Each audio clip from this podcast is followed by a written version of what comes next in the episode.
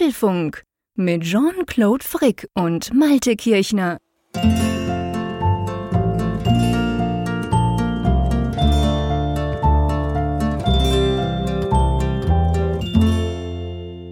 Hier ist Folge Nummer 411 des Apfelfunk Podcasts, aufgenommen am Mittwoch, 13. Dezember. Der Countdown läuft bis Weihnachten, aber schöne Bescherung. Der Jean-Claude ist jetzt schon hier. Hallo, grüß dich.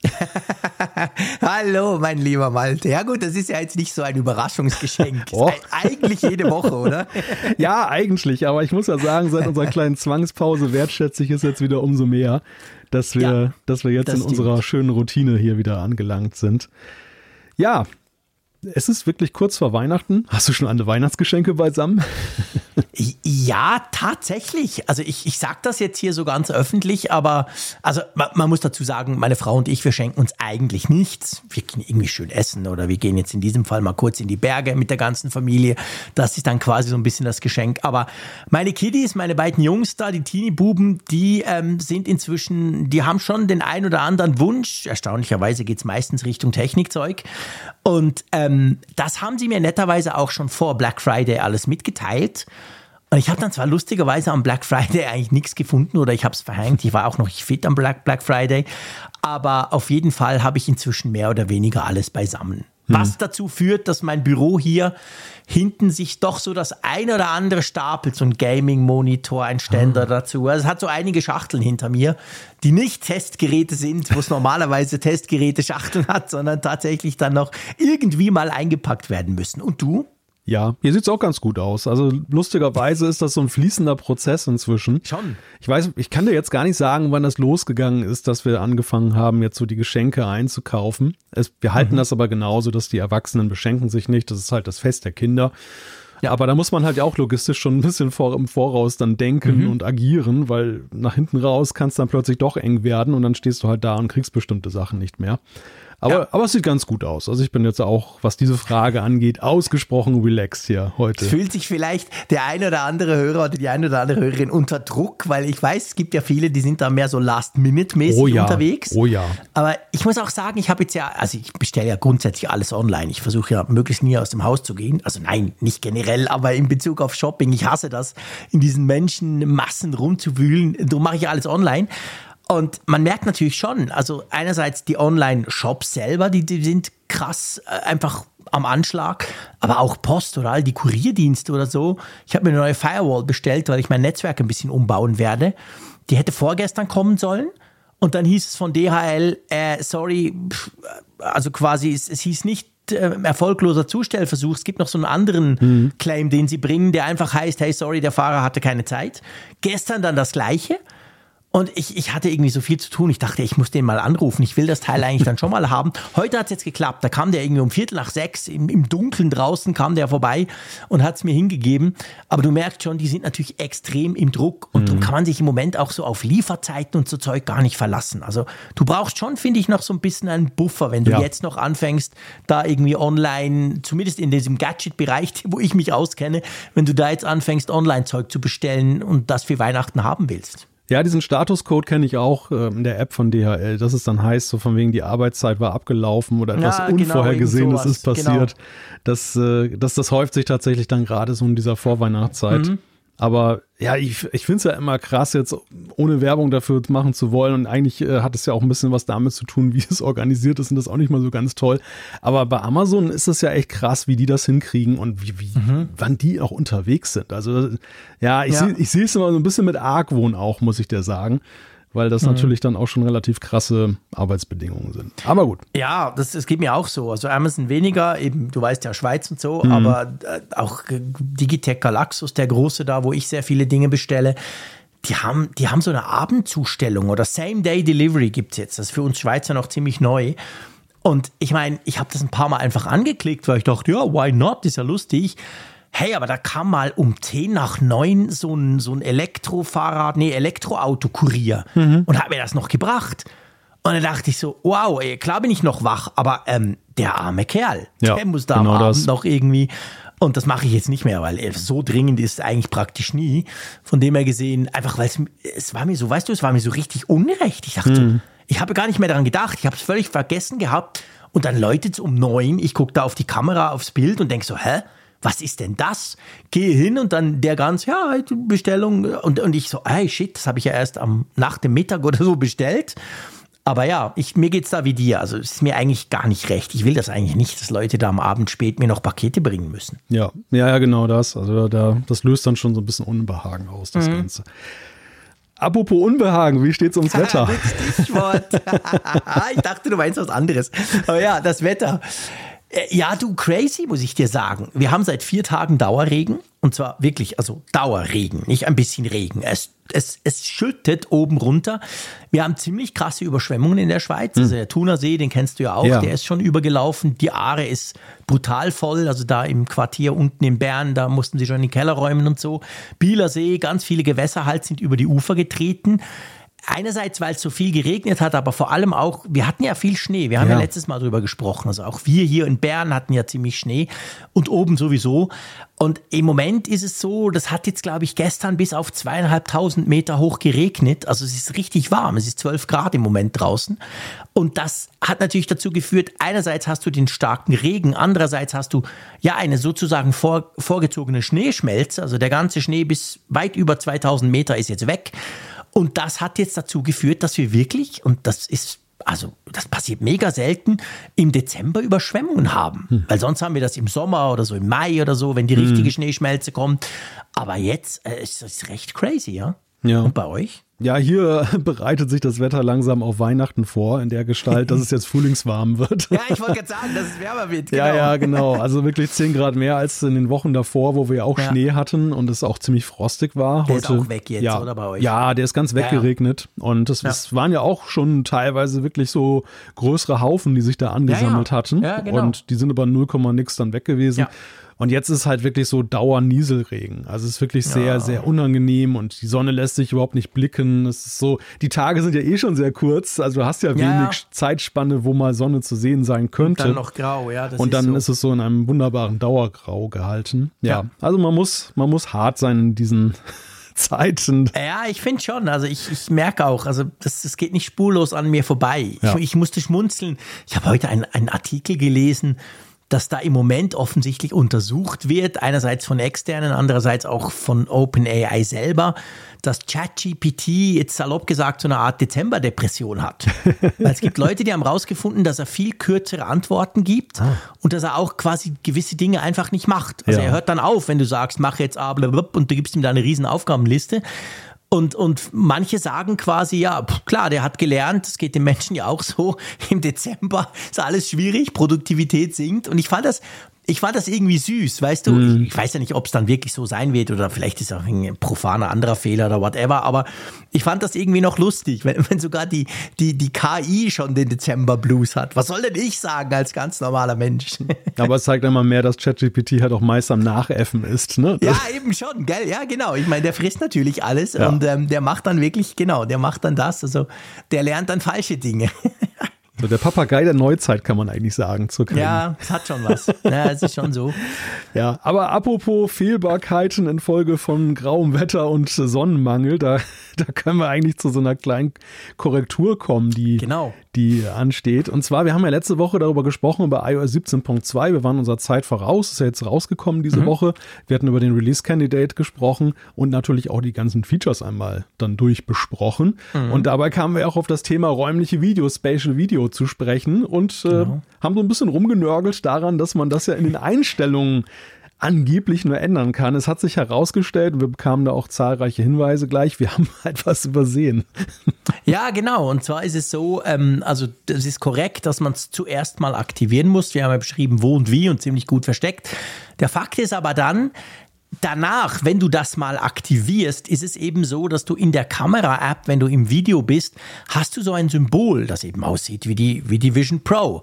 Und das kannst du klicken. Und wenn du das klickst, machst du Spatial Videos. Wenn du das nicht klickst, ist das Symbol zwar immer noch da, aber da machst du normale Videos. Also genau das, was wir bemängelt haben, so quasi, hey, da musst du ja jedes Mal im Menü umstellen, was für ein Quatsch.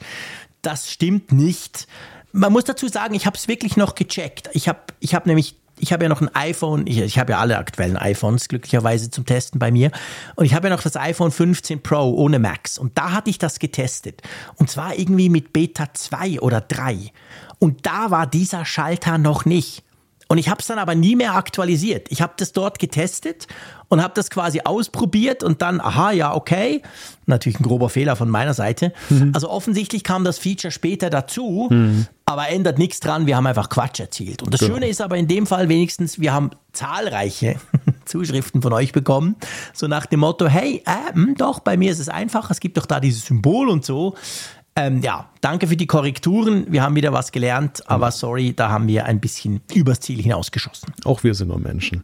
Aber in ja, dem, in dem Zusammenhang kann man noch mal einen Tipp geben, weil wir hatten, ein Kritikpunkt bleibt ja auf jeden Fall ja bestehen an dieser räumlichen Videogeschichte jetzt in iOS 17.2, nämlich, dass du ja keine vernünftige Qualitätskontrolle vornehmen kannst. Genau. Also du siehst ja wirklich nur das klassische Video dann ja. in 1080p, aber du kannst jetzt nicht die Räumlichkeit überprüfen. Und da gibt es auch einen netten App-Tipp mittlerweile, also bis vor ein paar Tagen nur bei Testflight als Beta. Ja. Jetzt auch im App Store für aktuell 2,99 Euro. Ja. Ich, ich hoffe, ich spreche es richtig aus. Der Name ist ein bisschen ein bisschen schwierig. Spatialify. Das ist eine, ja. eine App, mit der kann man halt diese, diese räumlichen Videos dann einlesen, kann die schon am großen Bildschirm oder auf dem, auf dem äh, iPad oder iPhone dann mal so mit beiden Perspektiven parallel dann checken. Aber man kann es vor allem, wenn man zum Beispiel jetzt eine VR-Brille hat, auch dann dafür exportieren in ein anderes Format, sodass man das zum Beispiel, wenn man eine Quest hat oder so, dann da sich mal angucken kann, das Ganze räumlich das ist richtig geil. Es ist mega gut gemacht. Ich schlage vor, wir verlinken den, den Link, weil wahrscheinlich sonst ganz ja. viele schreiben, hä, wie heißt das? Ich habe ja, nicht genau. verstanden, was, was genau. ich ich würde es auch nicht anders aussprechen. Nicht, dass ihr jetzt meint, der Frick sagt nichts und lacht dann die Malte aus. Nee, aber wir verlinken das in den Show Notes. Ich finde das wirklich eine geile App. Also nicht, nicht, ähm, nicht erschrecken, das ist irgendwie auf Chinesisch geschrieben, die Beschreibung, das ist ein bisschen komisch. Aber die App selber ist auf Englisch, ist ja. super, eigentlich relativ easy zum Bedienen. Und ich habe es eben auch mit der Quest 3 dann probiert. Und das ist schon, dann denkst du so, wow, geil. Also es wird einfach wirklich anders. Ganz ehrlich, ich habe jetzt auch dieses Spatial-Video natürlich aktiviert im Sinn von, dass ich eben dieses Icon sehe in der Kamera. Dachte aber so, ja, pff, ich mache es ja eh nicht. Aber ja, wenn du mal ein so ein Video anguckst, und ich bin ja sicher, auf der Quest 3 sieht das sicher viel schlechter aus als auf der Vision Pro ja, aber, dann. Aber klar. Aber äh, klar, du kannst ja beurteilen, du hast ja beide. Also von dem her, beziehungsweise du hast schon in die Vision Pro reingeguckt ja, und hast auch eine Quest. Keine falsche Information hier verbreiten. Nämlich, dass ja, jetzt alle sagen, hey, du hast die Vision Pro. Das stimmt. Nein, nein. Aber ich meine, du hast, du hast ja. quasi dort mal gesehen und kannst jetzt mit der Quest nachvollziehen. Aber es ist trotzdem ein Riesenunterschied und macht richtig Spaß. Ja, und eigentlich, äh gut, ich meine, dass Apple das nicht liefert, ist völlig klar. Die wollen natürlich jetzt nicht, nicht die Mitbewerber stärken. klar. In dem, aber auf der anderen Seite muss man ja sagen, sie müssen es ja jetzt nicht jetzt aktiv bewerben, dass sie sagen, kauft euch eine andere VR-Brille. Aber ist, dass man jetzt rein vom iPhone her gedacht sagt, das mhm. Feature räumliche Videos kann man auch exportieren. Natürlich ist es auf der Vision Pro viel schöner, aber ja. ähm, ihr könnt es dann auch, wenn ihr Freunde habt, die noch keine Vision Pro haben, denen zuschicken. Mhm. Also perspektivisch wäre das schon ein Feature, was ich mir auch von Apple wünschen würde. Ja, finde ich auch. Ähm, aber jetzt ist halt wirklich pfiffig, dass da ein, ein Entwickler gleich rangegangen ist und hat einen Weg gefunden, das, cool. das zu machen. Also wirklich super, die ganze Geschichte. Das wird dadurch wirklich im wahrsten Sinne des Wortes plötzlich plastisch und auch so ein bisschen nachvollziehbarer. Von dem her, ja, das ist ein App-Tipp, das lohnt sich. Also ich, ich habe diese, ich habe es auch zuerst was Testflight getestet, aber ich werde mir die auch einfach kaufen, weil ja. ich finde, das ist cool. Ich meine, ja. bis Vision Pro kommt, ha, meine Güte, bis dann haben wir die Quest 4 vielleicht schon. Mal schauen. Dann gibt es noch ein anderes Follow-up, das wir machen können, bevor wir zu den Themen springen. Genau, weil das eigentlich kein, ein, kein eigenes Thema rechtfertigt, aber eben wichtig ist, dass wir das Ganze hier nochmal fortdrehen, weil sich da noch was getan hat. Wir haben ja über Beeper gesprochen, die App, mit mhm. der man ja auf Android-Geräten iMessage nutzen kann. Und ja, wir, wir lagen richtig, aber das war jetzt auch nicht schwer, diese Wette zu gewinnen. Wir haben ja, wir haben ja prophezeit, na, ob das jetzt lange gut geht, dass Apple sich das anguckt und nicht da eingreift. Und tatsächlich ist es ja so, am Wochenende hat sich da eher was getan. Beeper war dann zeitweise nicht benutzbar, jetzt nur noch in einer eingeschränkten Form.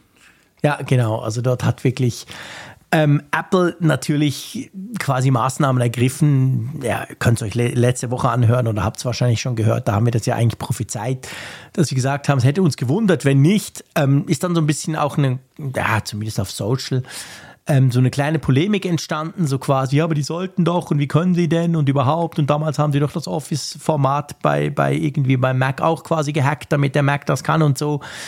Aber ja, letztendlich ist es ihr System, sie zahlen die Server, sie sind für die Sicherheit verantwortlich. Ich kann das extrem nachvollziehen, dass man da so einen Trittbrettfahrer einfach rausschmeißt. Ja, wobei was interessant ist in der ganzen Geschichte und das wird ja immer sichtbarer, was da eigentlich jetzt im Hintergrund läuft. Also es ist ja so, dass Beeper jetzt ausgesperrt wurde aus dieser SMS-Anmeldung, die da stattfindet. Mhm. Also dass ja, genau. du ohne eine Apple-ID iMessage nutzen kannst und das äh, funktioniert ja augenscheinlich so, dass dein iPhone dann im Verborgenen eine SMS raussendet und mhm. dann das, das Gerät anmeldet und dann kriegst du irgendwie so eine ID, mit der du dann dich dann bei iMessage dann da ähm, ja. einwählen kannst. Und das unterbindet Apple. Jetzt ist es aber weiterhin möglich, dass dann eben der iMessage-Dienst von Beeper genutzt wird, wenn man eine Apple-ID hat. Ist die. Frage, mhm. wie lange ja. das gut geht und ob das jetzt nur so eine Rückwärtskompatibilität ist, die Apple dann auch kurzerhand mal abstellen kann. Aber man muss ja einfach mal feststellen, erstens finde ich diesen SMS-Weg ja ziemlich krude. Ich habe immer schon mal festgestellt, dass augenscheinlich das, das iPhone irgendwas raussendet, wenn man es neu einrichtet mit iMessage mhm. und sich ja. irgendwo anmeldet. Ich glaube, irgendwann hatte ich sogar mal, irgendwie wurde mir das sogar mal berechnet auf irgendeiner Mobilfunkrechnung, wo, ich, oh, wo, ich, wo, ich mich okay. wo ich mich gewundert habe, dass ich irgendwie nach Großbritannien oder so eine SMS verschickt haben soll. Und das, das andere ist halt, dass ja sich doch schon abzeichnet, dass jetzt dieser, dieser Weg über die Apple-ID, dass mhm. Apple ja schon ein wenig die Kontrolle über sein eigenes Netzwerk verloren hat. Ja, ja, das ist so. Also ich, ich hätte auch gedacht, ich, äh, ich habe mir das nie so ganz genau überlegt, aber ich wäre jetzt auch davon ausgegangen, gerade weil das ja so ein an und für sich in sich geschlossen und auf Apple-Geräte beschränktes System ist, dass das irgendwie, ähm, wie soll ich sagen, dass das kontrollierbarer von Seite von Apple ist. Ich hätte irgendwie gedacht, keine Ahnung, jede, jedes Apple-Gerät hat ja irgendeine ID, die, die, kennt ja Apple und alles andere funktioniert halt nicht und gut ist. Also das hat mich schon erstaunt, ja. Das, ist, das haben wir ja letzte Woche auch schon besprochen, dass es überhaupt geht. Und jetzt weiß man halt so, jetzt erfährt man so schrittweise immer ein bisschen mehr, warum es denn eigentlich geht. Und die Frage ist schon auch, kam, also das habe ich auch gelesen. Ich glaube, TechCrunch hat einen Beitrag darüber geschrieben, ob denn Apple überhaupt fähig wäre, das komplett zu unterbinden. Ja. Ja, das ja. war schon so ein ziemliches Fragezeichen. Also die Experten streiten sich darüber. Die einen mhm. sagen, nein, das kriegen sie nicht hin. Andere ja. sagen, ja, sie könnten jetzt ja natürlich ganz tief in die Trickkiste greifen und wo, so wie sie das bei manchen äh, Security-Fixes machen, dass sie für, auch für ganz alte Betriebssysteme dann plötzlich ein Update herausbringen und dann mhm. an iMessage dann nochmal feilen, dass der Zugangsweg, der alte, der rückwärtskompatible ja. dicht gemacht wird. Das, das wäre natürlich so der, der Weg, aber das ist für sie ja auch mit extremem Aufwand verbunden. Und ich weiß auch gar nicht, wie weit sie da zurückgehen können. Und ja, weil, du weißt ja, die Leute spielen die Updates auch nicht ja, ein. Was genau. passiert dann? Dann hast du ein iPhone, Richtig. keine Ahnung, 6 und dann plötzlich kann das nicht mehr iMessage. Boah, sehr gefährlich. Also schwierig ja. für Apple, definitiv, ja. Ja, ist echt eine schwierige Lage. Und der Kardinalfehler am Anfang ist ja tatsächlich, dass es irgendwie wirklich möglich ist, da reinzukommen, ohne dass du da mit irgendwelchen Schlüsseln ja. oder irgendwas arbeiten musst. Ja. Also so Verschlüsselungstechniken. Hätte ich mhm. jetzt nicht gedacht, aber nee, ja. Ich auch nicht. Aber bestärkt mich doch einmal mehr so in meiner These, dass das iMessage von Anfang an eigentlich auch mal diese Option zumindest offen gelassen hat, als offene API ja. dann auch zu dienen. Ja. Was sie ja, mal, was sie selber ja mal angetönt haben, dass sie gesagt haben, das äh, ist der Anfang so, ne? Und das könnte jetzt auch auf andere Geräte kommen. Ja, aber ich glaube, das ist wahrscheinlich sogar genau der Punkt, dass das von Anfang an intern zumindest, ich sage jetzt mal, in Anführungszeichen offen entwickelt wurde. Hm. Und dann hat man halt gesagt, nee, wir wollen das nicht, aber dann war der Grundstein eben schon gelegt. Und das dann wieder zu schließen nachträglich, du weißt ja nicht, kann ja Jahre später auch erst passiert sein, dass Apple dann endgültig gesagt hat, nein, das machen wir doch nicht. Das ist dann vielleicht eben super schwierig. Aber wieder so der Klassiker, Apple und solche Social-Geschichten. Ne? Ja, ja, genau, ja, genau. Das ist einfach schwierig. Immer etwas Obwohl ich, ich mag ja iMessage, also ich, ich liebe es ja nach wie vor. Aber ähm, ja, gut. Du, äh, wir könnten, wir könnten mal zu den Themen kommen, oder? ja, aber diesmal haben wir ja tatsächlich ein Intro, wo wir neben Wetter und äh, Wetter und Verkehr, wollte ich schon sagen, dann ja auch durchaus schon. Wir haben auch, wir haben auch Apple-Themen gehabt, genau. genau. Da müssen wir uns jetzt nicht schämen, das stimmt. Der Klassiker im Radio, Wetter und Verkehr. Nein, aber die Themen, wir gucken heute auf Pech für Diebe. Apple führt in iOS 17.3 einen neuen Schutz für gestohlene Geräte ein. Wir gucken auf den Tag der offenen Schnittstelle. Apple will angeblich NFC öffnen. Wir sagen buchstäblich auf Wiedersehen, denn iTunes-Nutzer müssen in die TV-App umziehen. Weniger Glück als Apple. Epic gewinnt gegen Google. Vom Leder gezogen. Ist Feinwoven wirklich so schlimm? Das besprechen wir jetzt mit ein bisschen Abstand und äh, feingewebtem. Hey, ich freue mich schon drauf. Ähm, prima selbst repariert. Apple erweitert sein Angebot für uns Schweizer ja, und Schweizerinnen. Ist denn, wow. schon, ist denn schon Weihnachten, meine Güte. Ja, und auf ein neues, auch da eine Bescherung. Threads startet in der EU. Das ist tatsächlich am Donnerstag, wenn diese Folge erscheint, schon soweit. Genau. Und dann natürlich Umfrage der Woche, selbstverständlich haben wir ganz viele spannende Zuschriften von euch bekommen. Die werden wir auch, also nicht alle, aber ein paar davon werden wir auch noch ähm, angucken. Drum, lass uns gleich loslegen. Du hast gesagt, Pech für Apple. Ähm, es geht um ein neues Betriebssystem. Und wenn ihr jetzt denkt, ja, ich habe doch gerade geupdatet, coole Sache. Moment, muss man leider sagen, es geht schon um das nächste Betriebssystem, weil ihr ja. wisst ja, nach der Beta ist vor der Beta und ich glaube, gestern kam jetzt gerade iOS 17.3 die erste Beta raus genau. und die hat doch ein richtig geiles Feature an Bord. Ja, die greift ein Thema auf, was ja Anfang des Jahres für ziemlich viel Furore gesorgt hat. Da hat ja unter anderem das Wall Street Journal darüber berichtet, aus den USA von diversen. Und der Apfelfunk vor allem. Ja, der Apfelfunk natürlich auch, aber wir waren da eher Trittbrettfahrer, muss man ja fairerweise ja, sagen. Wir haben es ja nicht selber recherchiert. Und da war es halt so, in der Geschichte ging es darum, dass diverse Nutzer, denen wurden halt die Geräte geklaut und die wurden vorher ausgespäht von den Dieben was für ein Passcode sie benutzen, diesen Zahlencode.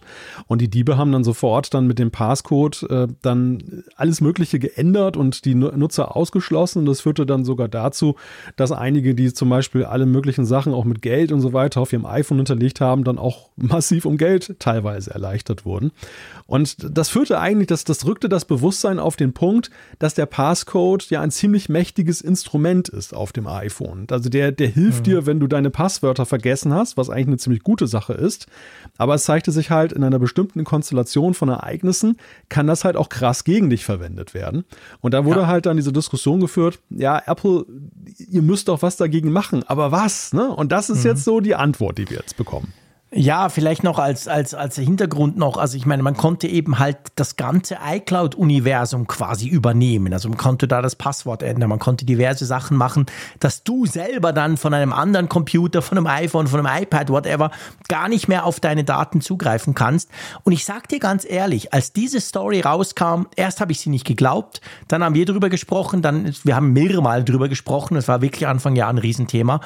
Und das soll jetzt nicht irgendwie pathetisch tönen, aber seit da fühle ich mich nicht mehr so sicher mit meinem iPhone. Ganz ehrlich. Ich habe das immer im Hinterkopf und denke, what the fuck? Klar, ich habe Face ID, aber wir alle wissen es, manchmal funktioniert es nicht. Ich mache eine Grimasse, whatever. Da gebe ich eben doch in der vollen Bahn diesen blöden Code ein. Hm. Und dann habe ich immer so gedacht, boah, also seit ich weiß, dass eigentlich, wenn einer diesen Code sieht, bin ich salopp gesagt wirklich am Arsch, wenn er weiß, was er tut. Ähm, und ich bin unglaublich froh, dass jetzt Apple da eine Lösung präsentiert. Ja, man muss wirklich sagen, im Gegensatz zu diesen vielen Gates, die wir ja auch mhm. immer wieder erleben, war das ja auch eine Geschichte, die, wie ich fand, vergleichsweise unaufgeregt erzählt wurde. Und mhm. trotz, die trotzdem sehr eindrücklich war. Also die trotzdem, ja. wie du ja sagst, auch ja, die versierteren Nutzer und langjährigen Nutzer dann schon sehr negativ beeindruckt hat, weil man ja. plötzlich merkte, oh wow, das ist ja echt ein Risiko- und Scheunentor, was mhm. da an der Stelle dann da ist. Ja, und jetzt halt die mögliche Lösung in iOS 17.3 in der ersten Beta. Apple hat da jetzt eine Stolen Device Protection eingebaut, mhm. die so mit mehreren Maßnahmen diesen, diesem Effekt entgegenwirkt. Ja, Genau, also du brauchst zum Beispiel, um auf deine Passwörter zugreifen zu können, musst du Face ID haben, zu, zur Sicherheit, dass es wirklich du bist. Dann gewisse Einstellungen wie von der Apple ID oder so werden noch durch einen speziellen Security Layer sozusagen noch geschützt. Also da reicht es eben nicht einfach den Code einzugeben. Und ähm, Du kannst aber auch einstellen, dass dann zum Beispiel das iPhone, wenn es zu Hause ist oder wenn, wenn du auf Arbeit bist, wenn du das hinterlegt hast, kannst du also Geolocation-mäßig sagen, ja, aber zu Hause brauche ich das dann nicht, da kann ich rummosern, wie ich will. Also du kriegst einfach noch eine zusätzliche Sicherheit. Mit anderen Worten, der Code alleine Natürlich bringt der dich immer noch aufs iPhone und das kann natürlich, ist, ist an sich ja schon doof, aber der kann dich dann nicht mehr aus all deinen Accounts aussperren und das war ja eigentlich das Gefährliche dran. Klar, wenn jemand den Code weiß, sage ich auch meinen Kindern immer, hey, dann kann er in deinem Namen irgendwelchen Quatsch machen, er kann deine E-Mails lesen, er kann alles tun, aber er konnte halt bisher deinen Account übernehmen und dann bist du wirklich mhm. draußen und das soll jetzt wohl nicht mehr so einfach gehen. Ja, am Ende ist es halt, du gewinnst ein wenig Zeit und auch ein bisschen mehr ja. Absicherung. Diese Geschichte genau. mit Face ID, die beugt ja zum Beispiel vor, was wir ja gelesen und gehört haben, dass dann Leute eben, wenn sie dann das iPhone und den iCloud-Account gekapert haben, dann zum Beispiel auch gleich deinen Passwortspeicher dann ja, genau. äh, kennen und dann dein Homebanking zum Beispiel missbrauchen ja. können. Das zumindest ist da jetzt dann mit der Zuhilfenahme von Face ID stärker ausgeschlossen. Und ansonsten, was den Passcode angeht, ich meine, die, das Bewusstsein dafür, dass der Passcode mächtig ist und dass du sehr schnell agieren musst, wenn dir diese Dinge abhanden kommen, das bleibt, weil es ist ja am Ende so, du hast Klar. ja, du hast ja dieses Security Delay ist ja, ich glaube, eine Stunde oder so, die du mhm. Zeit hast, wo eben die Diebe jetzt nichts mehr sofort alles ändern und dich ausschließen können, ja. aber sie können es natürlich, wenn du diese Stunde verstreichen lässt. Und, ja, klar. Und äh, insofern auch gut dann auch diese Geschichte, dass man mit Location-Daten arbeitet und sagt, also dass zum Beispiel an sicheren Orten du dann halt dann äh, selber das dann sofort machen kannst. Und mhm. äh, ja, also für mich wirkt es so, dass, dass da schon eine ganze Reihe von wohlüberlegten Maßnahmen ja. ergriffen werden, dass man sehr viel Gehirnschmalz darauf verwendet hat. Also wie kann man das machen? Unter Beibehalten dieser, dieses, dieses Passcodes als Generalschlüssel, weil das, das war ja auch so die, die, ja, sag mal, die Erkenntnis aus dieser Diskussion, die wir Anfang des Jahres geführt haben, dass ja eben diese, die, das Reduzieren des Passcodes nur auf das Gerät und raus aus der iCloud natürlich auch große Kollateralschäden hätte. Weil jeder, der zum Beispiel da seine iCloud-Passwörter dann da vergessen hat, ja dann auch droht, sich völlig auszusperren. Also dann, du hast mhm. deine Fotos da drin, alles Mögliche. Also der Passcode so als Rettungsanker war ja schon irgendwie auch eine nützliche und wichtige Sache weiterhin. Ja, ich meine, das ist natürlich das Problem, das hast du immer bei solchen Geschichten. Also, was halt einfach und convenient ist und dir auch im Notfall natürlich helfen kann, birgt gleichzeitig das Risiko, dass es halt zu einfach ist, beziehungsweise dass es halt irgendwie knackbar ist. Und ich, ich denke, das ist hier auch so. Also ich habe gerade überlegt, ich, ich habe das damals ausprobiert, aber ich gebe gerne zu, ich weiß es nicht mehr genau. Ich meine, bei Android ist es dahingehend anders. Klar, auch da kannst du mit dem Code oder diesem Entsperrzeichen, je nachdem, was du da auf dem Bildschirm malst, hast du das Handy und bist drin. Aber ich glaube nicht, dass du damit alleine dann zum Beispiel den Google-Account komplett umbauen kannst. Also Passwort ändern beim Google-Account, weil dann fragt er dich eben immer, ja, nee, Moment, was ist denn dein altes Passwort? Wie willst du das neue?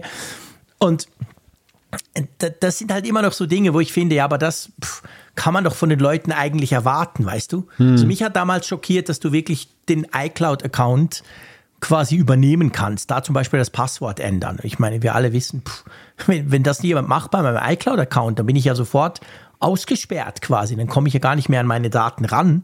Und das ist das, was mir eigentlich am meisten Angst macht. Das ist jetzt schwieriger, fair enough, aber du hast recht, im Prinzip wenn ich jetzt nicht schnell bin oder wenn mich jemand zu Hause überfällt, blöd sagt, dann ist das Problem natürlich immer noch, dann reicht der PIN-Code. Ja, und, das, das, das ist eigentlich so, sag mal, da sind wir bei den zentralen Kritikpunkt, den man noch in der Lösung jetzt üben kann, dass eigentlich Apple immer noch zu sehr die Nutzer da bemuttert oder ihnen zu wenig ja. zutraut.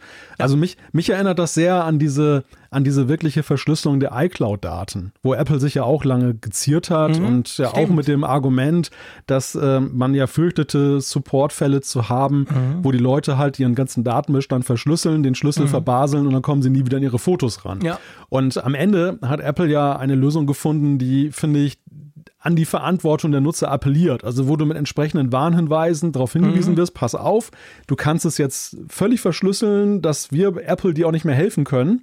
Aber das bedeutet auch Totalverlust. Und genau. ich finde, ja. an der Stelle hier müsste das eigentlich auch eine Option werden. Mhm. Dass du, ich auch. Ja. Dass du selber als Nutzer mit den entsprechenden Abfragen, mit dem entsprechenden auch gerne dreimal einen Haken machen, ne? mhm. nach dem Motto, ja, ich hab's verstanden. Ich ja, bin, genau, mit der genauen Erklärung, Achtung, Achtung, Achtung, genau. Genau, und, und dass du dann eben dann sagen kannst, ähm, gerade, sag ich mal, besonders sicherheitsrelevante Menschen bräuchten eigentlich diese Option. Ja. Dass, dass du Find eben, auch. dass dass, dass du das abschalten kannst. Und äh, wir sehen ja auch bei dieser iCloud-Verschlüsselung, letztens gab es ja auch so eine Erhebung dazu. Am Ende haben es ja dann doch nicht alle gemacht. Ne? Also ja, ist, ja, ja ist ja wirklich so, dass es dann wieder eine Fraktion ist, die das dann auch tatsächlich nutzt. Und du, das finde ich ja auch okay, wenn es jemand dann ja. nicht macht, aber die Möglichkeit besteht. Ja, hey, fair enough. Ich meine, es war ja seine Entscheidung.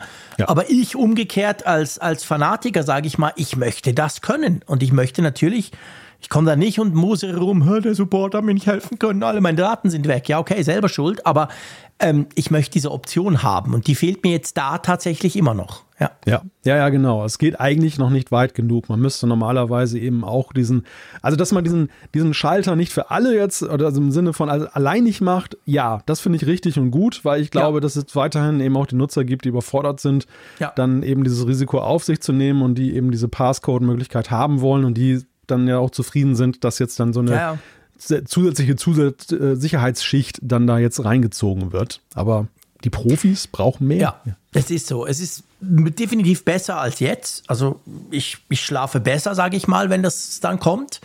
Aber es geht noch nicht so weit, wie ich es eigentlich haben möchte.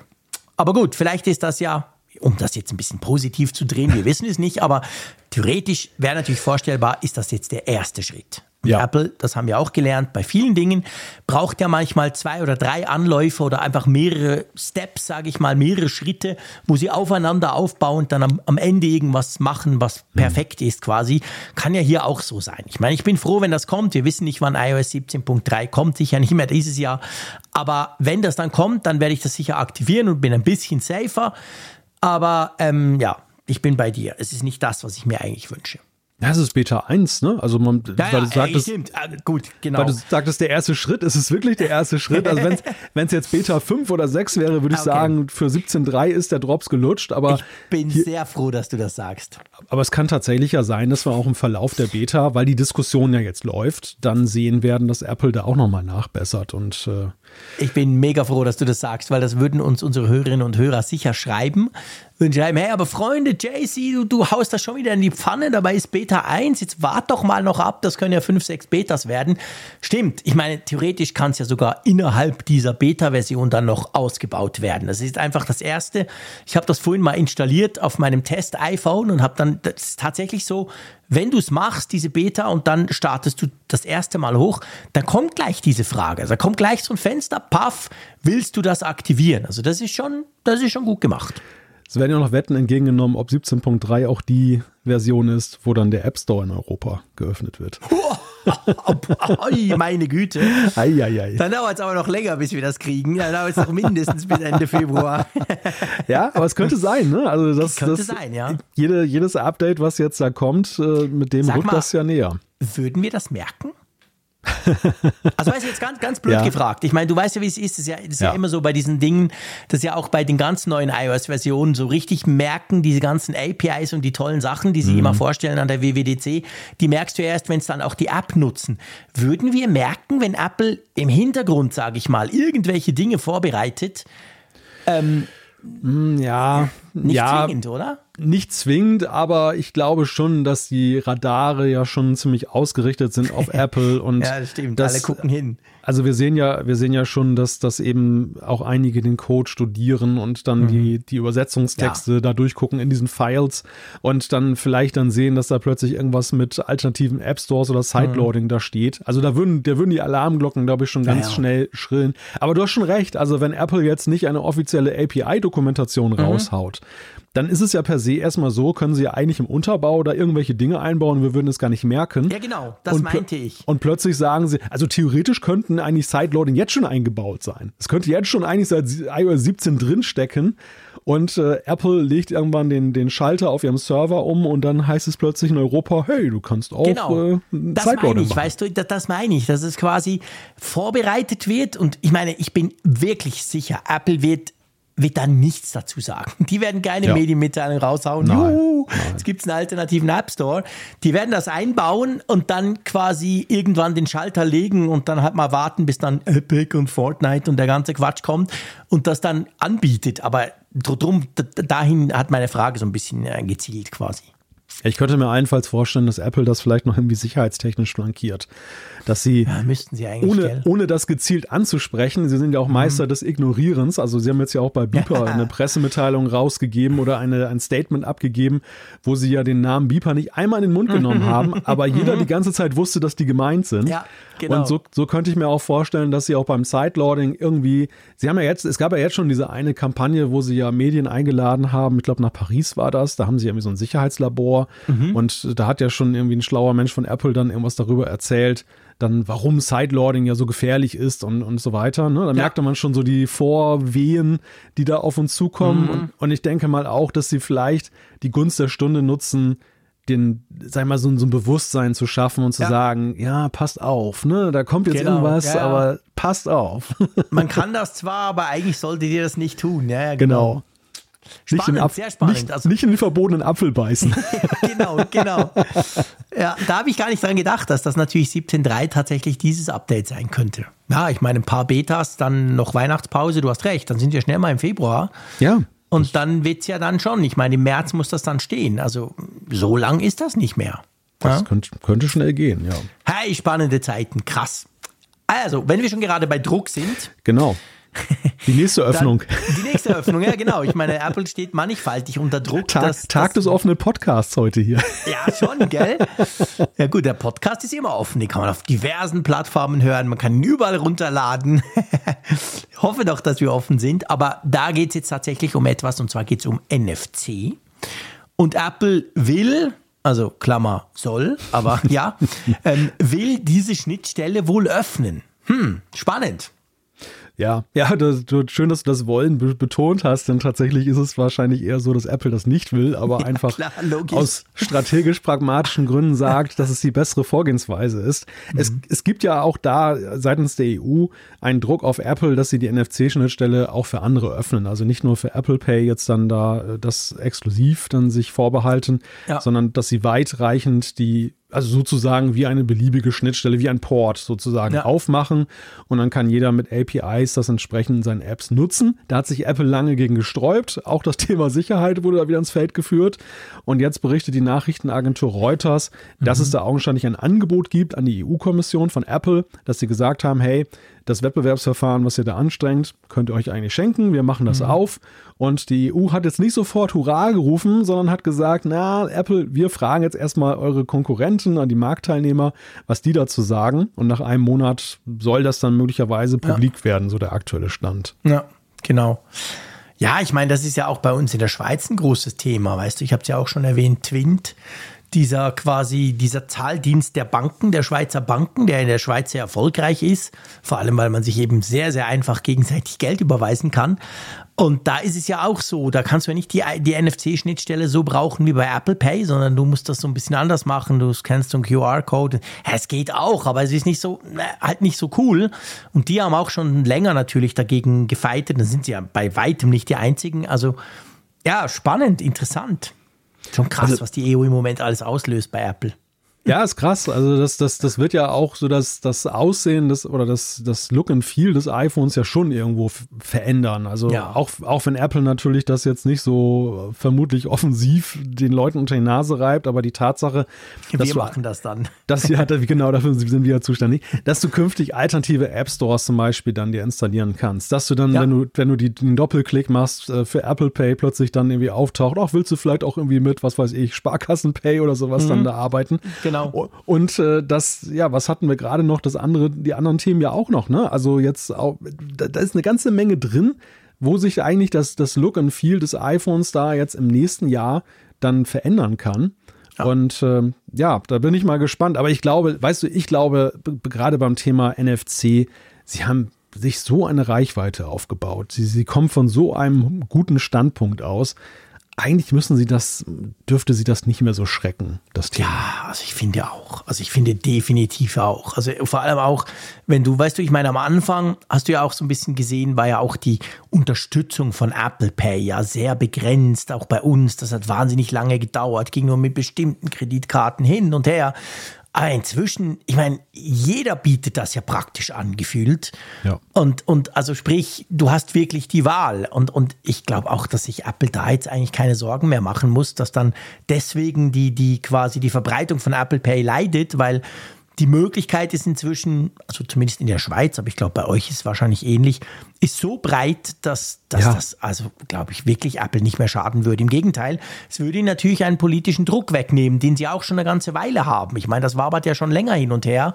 Ähm, es gibt immer wieder, gab es diese, diese Forderung nach der Öffnung von dieser Schnittstelle und ja, das hätten sie dann halt einfach mal weg. Ja, also ich kann es verstehen, dass sie anfangs dann eben, weil sie Klar. selber ihren Dienst aufbauen mussten, da noch ein bisschen anders das da agiert mhm, haben. Absolut.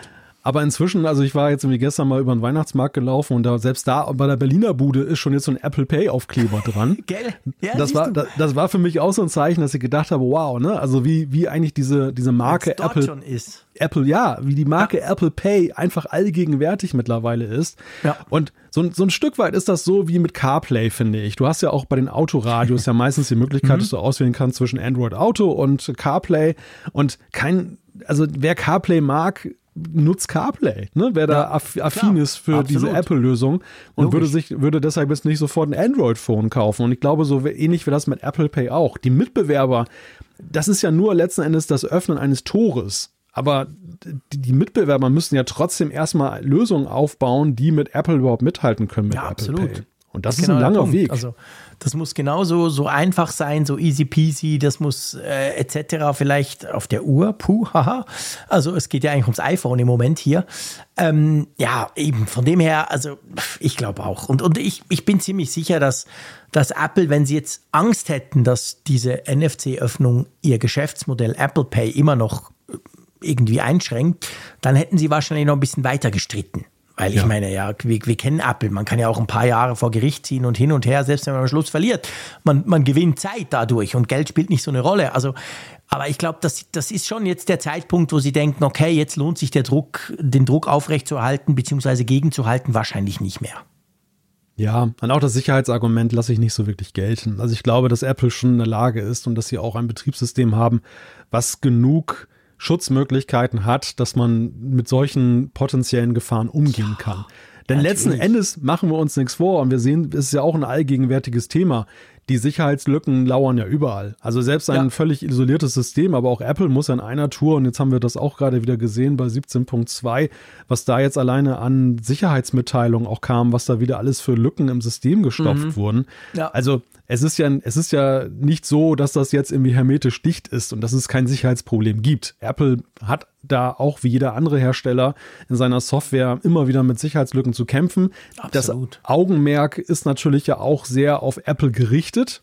Das, also so wie es dem PC und dem Windows-PC lange gegangen ist, geht es dem iPhone ja auch. Mhm. Dass, äh, sag mal, diejenigen, die das ein bisschen austesten wollen, besonders gerne das iPhone auch dann mal angucken, ob das nicht irgendwelche Sicherheitslücken hat. Und ja, das, das schafft halt neue Bereiche, wo sie hingucken müssen, aber ja. es ist ja jetzt nicht so, dass das nicht handelbar ist. Nee, absolut nicht. Das sehe ich ganz genau gleich wie du. Drum können wir uns da eigentlich freuen. Also wahrscheinlich auch in dem Bereich in nächster Zeit, wobei definiere nächste Zeit, das dauert schon noch ein bisschen, aber kriegen wir wahrscheinlich mehr Wahlmöglichkeiten weniger Wahlmöglichkeiten, ha, was für eine Überleitung, haben wir bei unserem nächsten Thema, wobei ich ja da sagen muss, als eingefleischter iTunes ähm, Movie Store Nutzer und der ja schon unglaublich viele Filme gekauft hat, war ich trotzdem erstaunt über diese Meldung, ähm, dass jetzt quasi die, die noch in iTunes beziehungsweise in der Musik-App so ein bisschen ihren Content haben wollten, was Video anbelangt. Das ist jetzt definitiv, dafür braucht es die TV-App. Äh, ich wusste gar nicht, dass das andere noch ging, ehrlich gesagt. Ich habe damals sofort auf die TV-App geswitcht und meine mhm. riesige, wirklich große Filmbibliothek ist einfach in dieser TV-App. Ich wusste gar nicht, dass die woanders auch noch rumlümmelt. Ja, augenscheinlich ja, die beim iTunes Store auch immer noch ja. zu finden. Ja, das, das ist, glaube ich, so eine Meldung, wo du diejenigen hast, die jetzt sehr langjährige Nutzer sind und dann jetzt so ein bisschen Wehmut vielleicht dabei auch empfinden, weil sie einfach mhm. so den angestammten Platz haben. Du bist jetzt so die Ausnahme, weil du schon längst geswitcht bist. Ja. Und auf der anderen Seite hast du die jüngeren Nutzer, die von vornherein eigentlich so die TV-App als den Dreh- und Angelpunkt kennengelernt haben ja. und, und jetzt ganz verwundert darüber sind, Moment, da gab es noch eine Alternative, ne? Da, da, da, was, was ist dieses iTunes denn überhaupt? Also ich glaube, das ist so ein bisschen die Ausgangslage. Ja, stimmt. Es ist, finde ich, ein konsequenter Schritt. Dass, ja. ähm, also die, die Gemengelage, ich kann es verstehen, dass Apple natürlich dann so diese alten Plätze noch aufrechterhalten hat, weil der Mensch ist ein Gewohnheitstier, aber es muss natürlich irgendwann mal jetzt das neu beordnet werden und eigentlich ist das längst überfällig und ich finde es jetzt auch kein Drama, dass es einfach umzieht. Nein, ich auch nicht. Also ich meine, ähm, ich, ich mache jetzt quasi live hier diesen iTunes Store noch auf, diese App, die, die habe ich ja noch auf meinem iPhone drauf. Und ich meine, ich bin, ich bin entsetzt, ehrlich gesagt. Das ist erstens voller Werbung für Apple eigene Dienste, Apple Music Classical, Apple Music hier und da und dort. Aber ansonsten, also außer dass du da jetzt offensichtlich bis 17.2 noch Filme kaufen konntest, wo jetzt steht, wir sind umgezogen, iTunes-Filme und deine gekauften Artikel sind umgezogen, steht. Aber sonst kannst du da noch Klingeltöne kaufen. What the hell? Habe ich seit die Apple Watch rauskam nie mehr gemacht. Aber das funktioniert noch. Aber das Ganze sieht so ein bisschen, na, und man kann Musik noch kaufen. Also so richtig wie früher. Also ein richtiges Album. Was kostet denn so ein, krass, was kostet denn so ein Queen-Album? Sicher schweineteuer, oder? Queen, Einzelsongs kannst du auch noch kaufen. 15 Franken, okay? Ei, ei, ei, ja. Und oben, haha, sehr lustig. Da gehst du drauf und dann siehst du rechts, also du kannst immer noch wie früher, ja, ist tatsächlich wie früher, die, die Einzeltitel kaufen plus das Al äh, und dann das Album. Und oben dran hast du direkt den Link, Link auf Apple Music mit einem Button anhören. Mhm. Wenn ich da drauf klicke, ja, dann geht natürlich die Musik-App auf und weil ich ja Apple Music-Nutzer bin, fängt dann sofort an, ähm, springt er dann dort rein.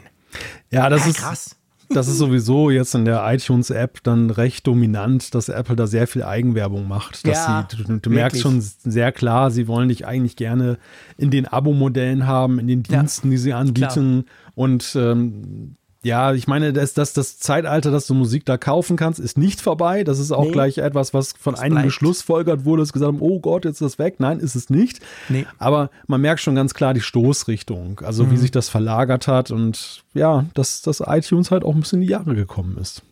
Ein bisschen ist gut, ja. Also das ist, ist mir wirklich jetzt aufgefallen. Und klar, es wird, es wird mir der eine oder andere schreiben, ja, Abo-Zeug und so. Aber ähm, ja, wie gesagt, ich kaufe ja Filme. Also ich bin ja eigentlich das gute Beispiel. Auch in der TV-App kann man Filme kaufen.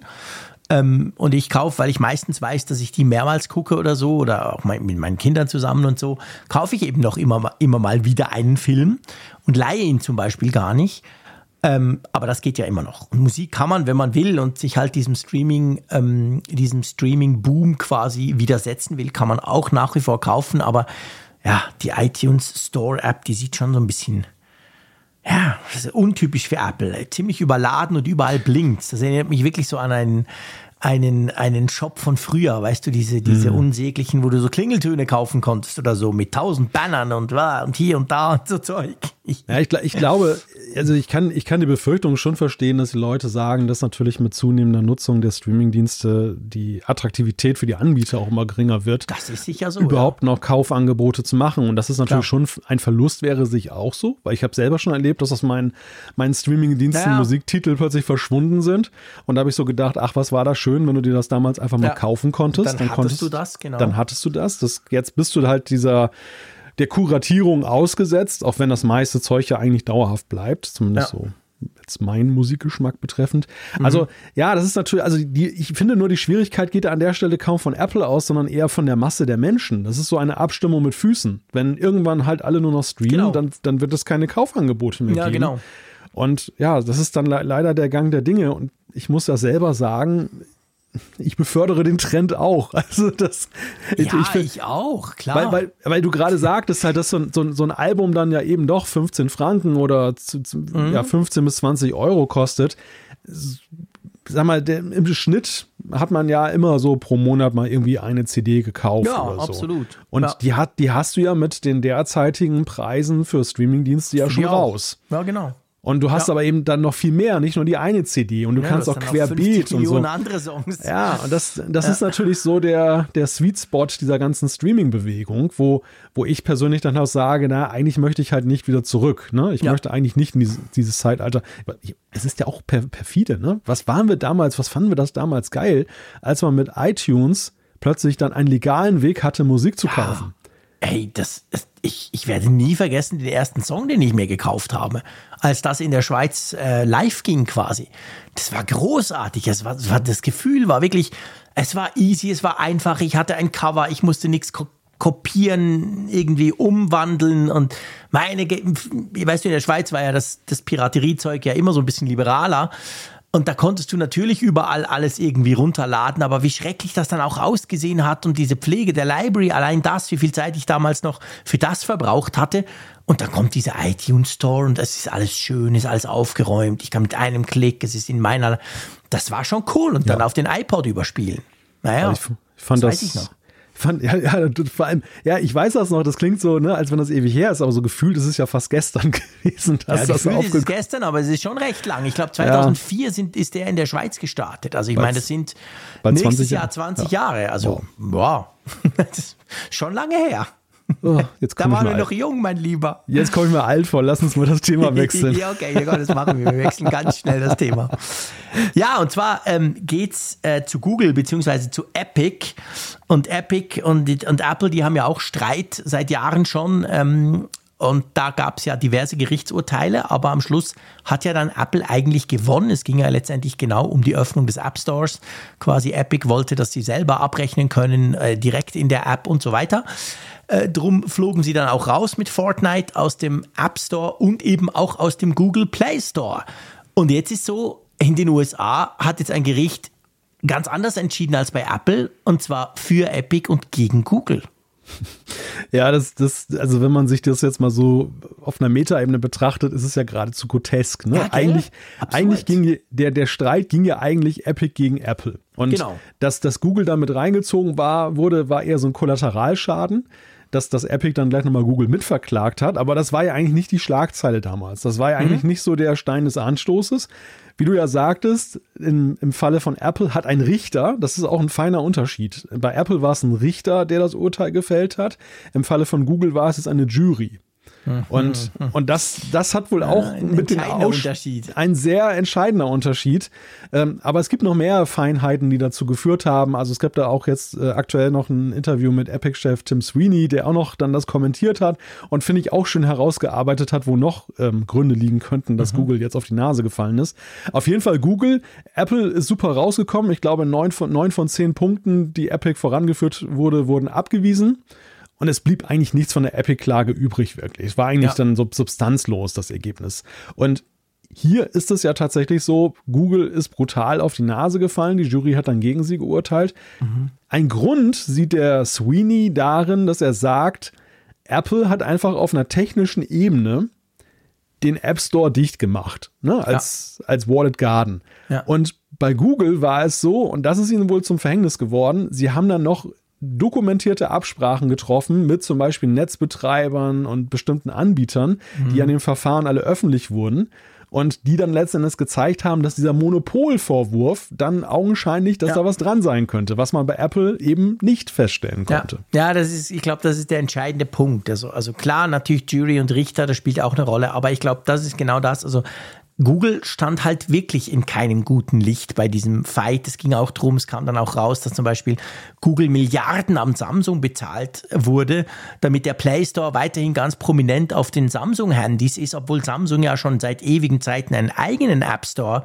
für Android hat und ja auch als erfolgreichster Verkäufer von Android-Smartphones ja unterwegs ist. Also da kamen ganz viele genau solche Dinge raus, wo du gemerkt hast, wow, okay, also Google nimmt da ganz viel Geld in die Hand, um um quasi die Konkurrenz zu vertreiben, zu, ruhig zu stellen, zu unterdrücken, was auch immer. Und das hat natürlich eigentlich, war dann halt Wasser auf die Mühlen von Epic, die genau das ja behauptet haben.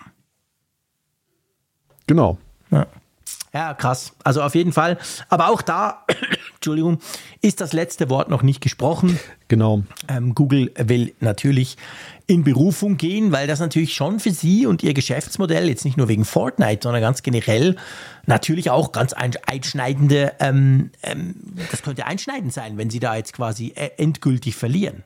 Ja, und das ist aber auch noch eine offene Frage. Was bedeutet das denn ko so konkret? Das, das mhm. kann ja selbst Epic nicht wirklich beantworten, was das Urteil jetzt eigentlich für sie bedeutet, außer dass es eine große Dimension hat. Das wird ja jetzt noch genauer definiert, was dann mhm. eigentlich das für Konsequenzen hat. Was natürlich auch ein interessanter Unterschied ist zwischen Apple und Google. Google bietet ja durchaus technisch die Möglichkeit an, Sideloading zu ja, betreiben ja, und alternative App Stores dann eben dann dazu installieren. Also gerade jetzt gegen Google dachte ja jeder von außen betrachtet, da ja, hat Epic ja da hat Epic schwere, einen schweren ja. Stand, den irgendwie da so ein Monopolgebaren vorzuwerfen. Aber da hat super geklappt, bei Apple nicht. Ja, und man, man darf natürlich aber auch gespannt sein, was das am Ende auch äh, für Auswirkungen trotzdem auf Apple hat, weil sowas ja, ja, dann doch wieder Diskussionen anstößt, politische Entscheidungsprozesse beflügeln könnte. Also ich denke mal, in Cupertino guckt man sich diese Vorgänge rund um Google auch sehr genau an. da, da kannst du davon ausgehen, da, garantiert. Also so, so sehr man, so wenig man Google mag, aber ich glaube, in Cupertino wäre man glücklicher damit gewesen, wenn die Klage auch zu Ungunsten von Epic ausgegangen wäre. Ja, natürlich, definitiv. Ich meine, das ist ja, ist ja eben gerade ein Frontalangriff auf die App Stores und die, die Systeme, die diese App Stores so prominent quasi hinstellen. Und wie du gesagt hast, obwohl man bei Android natürlich mit zwei Klicks einstellen kann, dass ich mir eine App von irgendwo runterladen und installieren kann, ist es halt so, dass, dass Google das eben nicht möchte und dass Google natürlich diesen Play Store sehr prominent überall platziert. Und genau darum geht es ja. Und natürlich will Apple eigentlich, dass in dem Fall jetzt für einmal Google gewinnt, weil sie dann die gleiche Stoßrichtung haben. Ja, muss man aber gucken. Ich meine, in der EU ist es sowieso anders. Das wird sich jetzt sowieso ändern müssen. Ja. Aber ja. man darf ja eben auch nicht vergessen, selbst wenn das bei uns kommt und wir dann da irgendwo was und wir dann wieder Fortnite auf dem iPhone installieren können, dann ähm, ist es ja eben trotzdem so, dass genau die gleichen Bestrebungen in den USA auch am Laufen sind. Also Apple hat jetzt salopp gesagt, zwar in der EU dahingehend verloren, dass sie es einfach machen müssen, aber in den USA ja noch nicht. Und da könnte es aber theoretisch eben auf gerichtlichem Weg, unter anderem wegen Apple, zum Gleichen kommen, irgendwann mal. Ich muss ja sagen, ich bin ja sehr froh, dass ja in Europa die EU da die entscheidende Rolle spielt ja. in der Sache und nicht, nicht Epic, weil Epic. Ach, diese schreckliche Firma, genau. Ist auch ein sehr unsympathischer Laden. Mega.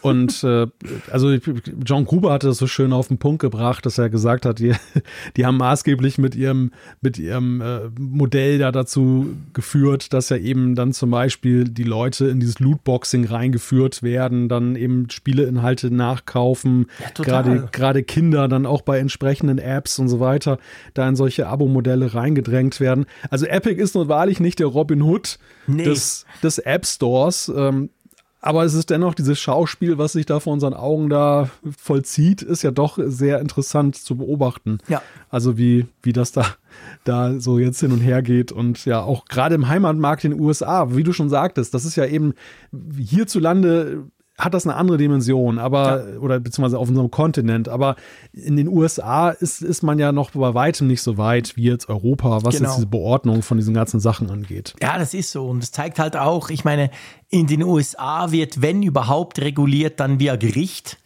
Und in ja. der EU wird halt politisch gemacht. Weil in, in den USA wird das politisch nicht gemacht. Da sind da, da sind die, die Tech-Konzerne zu stark und das, das will man dort zu wenig. Und das ist halt ein ganz maßgeblicher Unterschied zu, zu dem, was gerade im Moment bei uns passiert. Ja, war in der EU ja auch nicht immer so, ne? Ich meine, nee, lange, lang, lange Zeit war, rannte die Politik ja auch eher hinterher regulierend. Ja, ja, definitiv. Oder, oder regulierte Dinge, die schon gar nicht mehr aktuell waren. genau, ich sag nur mit dem, Zeug der Micro-USB-Anschluss. Aber das, das hat sich ja tatsächlich drastisch geändert. Ne? Und man sieht ja. ja jetzt auch gerade beim Thema KI aktuell mit dem AI-Act, wie, wie man ja auch jetzt nicht irgendwie so zur Ruhe kommt, sondern nee. das ja, ja, weitermacht, worüber wir wahrscheinlich dann in den nächsten Jahren dann auch, äh, auch im Beispiel Apples wahrscheinlich drüber reden werden müssen, weil einfach dann auch da wieder Auswirkungen sind auf deren Pläne, absolut. die sie möglicherweise hegen für KI-Anwendungen. Ja. ja, absolut. Gut, Lass uns zu etwas Handfesterem kommen. Also ich meine, das ist auch handfest, aber es ist halt, ja genau, es ist irgendwo theoretisch halt und letztendlich Software. Also, also nicht so richtig, schon real. Ich, ich will jetzt nicht sagen, Software ist nicht real. Im Gegenteil, wir nutzen es ja real, aber du weißt, was ich meine. Wir kommen jetzt zu Hardware. Und zwar kommen wir zu Feinwoven, dieses neue Wundermaterial, das Apple ja zusammen mit den iPhone 15 Modellen vorgestellt hat. Das ja, sagen wir mal, wir können da auch noch nachher drüber sprechen, ähm, Review-technisch beim einen oder anderen ja nicht so gut ankam. Ich sag's mal so, ich sag's mal ganz, ganz zurückhaltend. Das ist ja für deine Verhältnisse richtig diplomatisch Gell? formuliert. Ja, wirklich diplomatisch. Ja. Aber jetzt gibt's mal, bevor wir dann unsere Meinung kundtun, jetzt gibt's mal Good News für Apple. Apple wird gelobt für Feinwoven. App ja, Apple wurde ausgezeichnet als Firma des Jahres und zwar von der Tierrechtsorganisation PETA. Die loben ausdrücklich, dass Apple halt sein ganzes äh, Ledersortiment ja rausgeworfen hat, also auch jetzt bei der Apple Watch die Armbänder und alles und eben auf Feinwoven umgestellt hat. Und das hätte halt gewaltigen Vorbildcharakter, hätte dann unzählige Tiere verschont und helfe auch dabei, die Klimakatastrophe einzudämmen. So die, so die Begründung von Peter zu diesem Schritt man muss ja sagen, also mein, mein erster Reflex war ja so Captain Obvious, ne? Das äh, war eigentlich genau das, was ich erwartet habe. Halt jetzt nicht unbedingt von Peter, aber dass, dass, dass, dass sowas nach sich zieht, dass Apple da irgendwie eine Auszeichnung für bekommt, dass sie eben jetzt dann diesen, diesen Schritt da gegangen sind. Ja, ja, okay, doch, das schon. Aber ich meine, das war ja so lustig, als du das anmoderiert hast und gesagt hast, Apple hat eine Auszeichnung bekommen, dann hast du eine ganz kleine Pause gemacht. Hab schon überlegt, ob ich unterbrechen soll, weil ich finde, ja, ich meine, Peter ist ja sehr, auch sehr umstritten, das müssen wir ja auch ganz klar ja, sagen. Ja. Ich sage ganz offen, ich bin kein Veganer, ich esse Fleisch, also und ich mag Leder. Hua, ich bin sowieso die, die ganz böse, der böse Kontrapart zu Peter. Aber ich meine, Peter, das sind ja schon, hm, wie sagt man das jetzt? Das sind, die sind zum Teil recht extrem, sagen wir es mal so, sehr zurückhaltend. Ich will jetzt nicht sagen, das sind alles Verrückte, das sind es nicht, aber schon ziemliche Freaks zum Teil, ja auch die Aktionen, die sie machen. Hm. Und drum, ja, es ist nicht ganz das Gleiche, wie wenn, keine Ahnung, wie wenn die EU Apple auszeichnen würde, was sie nicht tun ja, werden. Das aber stimmt. Ja. das ist schon so ein bisschen speziell. Aber klar, aus ihrer Warte natürlich, und das ist wirklich eine, eine sehr, ich, ich sag mal, eine sehr offensive und vielleicht auch ein bisschen extreme Tierschutzorganisation. Aus der Warte macht das natürlich Sinn. Klar, Apple hat gesagt, hey, bei uns kein Leder mehr. Wow. Ja, so ein bisschen die, Let die letzte Generation. Ja, das passt. Das ist gut, guter für Punkt. Den, für den Tierschutz in ja, gewisser Weise. Ne? Ja. ja. genau. Also die sind nicht ja, zimperlich in ihren Mitteln, sagen wir es mal so. Und da, da passen sie zu den anderen, das stimmt. Ja, wir haben, wir haben ja über diesen aktivistischen Part ja dieser ganzen Maßnahme von Leder wegzugehen ja auch uns ja damals schon unterhalten, ja. als, als Apple das ja eingeführt hat und dass sie sich da ja relativ klar positionieren, so wie sie es ja. ja zum Beispiel jetzt ja auch über längere Zeit ja auch mit dem Gendern gemacht haben, mhm. wo sie ja auch in den, im deutschsprachigen Raum, in den Betriebssystemen das eingeführt haben. Ja. Jetzt neuerdings, wir testen das gerade, gibt es ja irgendwie einen Schalter, wo man ja das wieder ändern kann, ne? also mhm. wo man die Anredeform ändern kann. Aber ähm, also auf jeden Fall, da, da sind sie so ein bisschen vorgegangen und entsprechend ja. jetzt auch das Echo, dass sie dann eben aus Klar. der, aus den entsprechenden, ja, aus den entsprechenden Organisationen die, die sie damit ansprechen, dann auch das positive Feedback bekommen. Aber die Frage ist ja trotzdem, und das haben wir jetzt mal zum Anlass genommen, jetzt so ein bisschen mit Abstand eben zu den ersten Impressionen, was sagen denn wir Kunden dazu? Ne? Also wie, wie sehen wir das Ganze? Ist Feinwoven tatsächlich ein passabler Lederersatz? Ich muss aber bei der Gelegenheit noch einmal kurz einwerfen, das, das haben, da haben wir damals gar nicht so Gelegenheit zugefunden, aber wir haben ja auch einige sehr interessante Zuschriften bekommen. Wir haben ja auch Landwirte unser, unter unseren ja. Zuhörern. Ja. Und die haben sich mit dieser Frage mit dem Leder und äh, die arme Kuh und so weiter auch sehr intensiv mhm. auseinandergesetzt und uns da einfach mal ihre Sicht der Dinge ja. geschildert. Das fand ich auch sehr interessant. Also herzlichen Dank dafür, ja. ähm, wo dann eben gesagt wurde, also so diese Darstellung, die, die Kühe werden ja nur geschlachtet für das iPhone, das sei ja Quatsch, haben die halt argumentiert. Das sei ja ein Abfall, in Anführungszeichen ein Abfallprodukt, was dann sinnvoll verwendet wird. Gut, ja. also ich, wir machen uns das jetzt nicht zu eigen, aber wir stellen das jetzt einfach mal so dar, wie uns uns gesagt wurde. Mhm. Und ich fand das halt sehr interessant, einfach auch mal als Gegenposition dann eben mal die Argumente dann da zu, zu hören. Ja, absolut, definitiv. Nee, ich meine, das ging ja, ging ja hoch her. Wir haben diverse Zuschriften bekommen, auf die eine wie auf die andere Seite, muss man ganz klar sagen. Ja, ja. Ich finde, wir können das jetzt eigentlich, diese Auszeichnung von Peter, und weil das natürlich letztendlich jetzt auch ein News-Thema ja wieder ist, können wir eigentlich doch gleich mal zum Anlass nehmen. Jetzt sind ja auch ein paar Wochen, ja schon ein paar Monate ins Land gegangen. Ich muss wirklich sagen, ich habe es auch immer wieder probiert. Also mein, mein feinwoven Case auf meinem iPhone 15 Pro Max landet neben dem Ledercase, das ich mir bestellt habe, aber nicht bei Apple, ähm, landet immer wieder auf meinem iPhone. Und ja, lass uns, wenn du einverstanden bist, ein kleines Fazit ziehen, ja. weil wir jetzt einfach diverse Wochen ja damit auch so ein bisschen verbracht haben und es nicht mehr ganz so frisch ist wie am Anfang.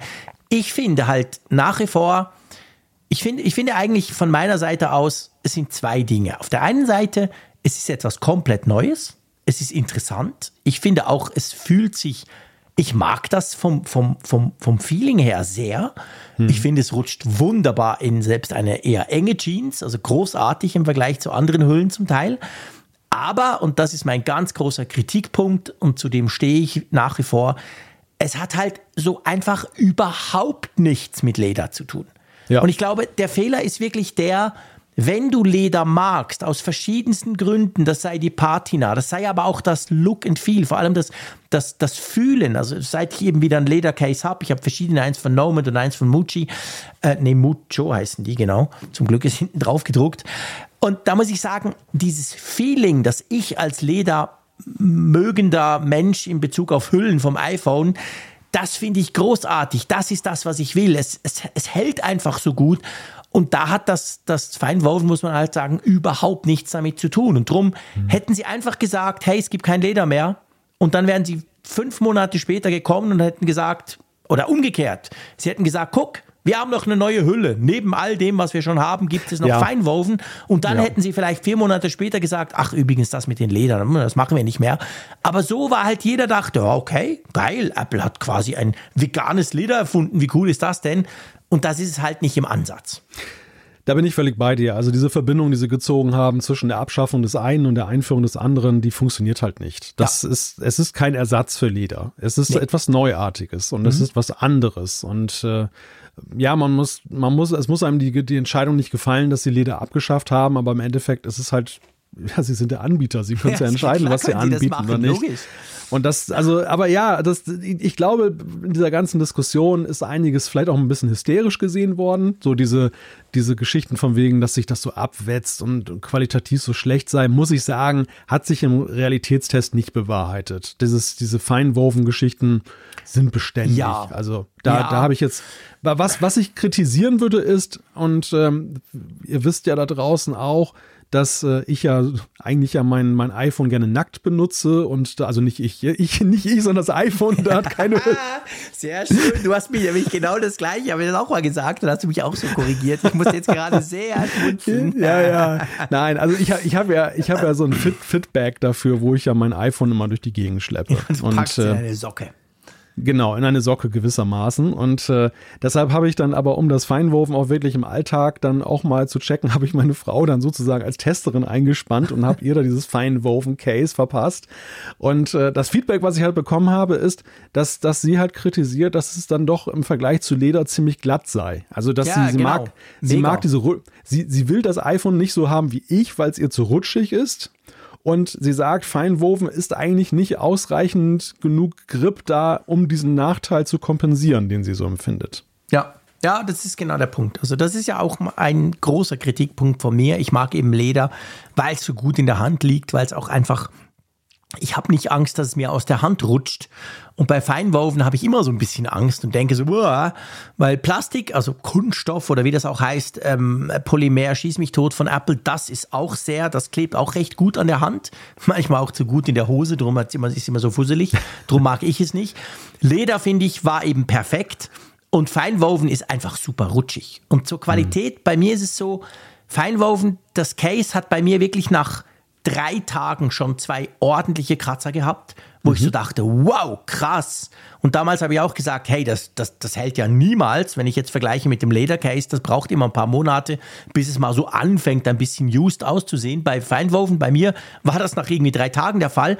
Aber jetzt, nach ein paar Monaten, muss ich sagen, es blieb aber dann auf diesem Stand. Also diese zwei Kratzer gingen nicht mehr raus, okay.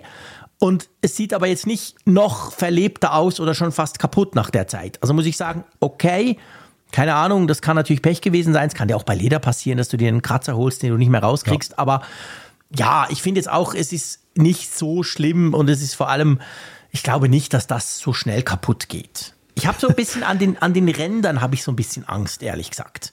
Mhm. Einfach weil die sind bei mir und wie gesagt, ich wechsle immer hin und her. Ich habe es also längst nicht die ganze Zeit genutzt, gar nicht. Ich habe mein Ledercase viel, viel öfter und länger genutzt. Seit dem Apfelfunktreffen in, in Wolfsburg habe ich das.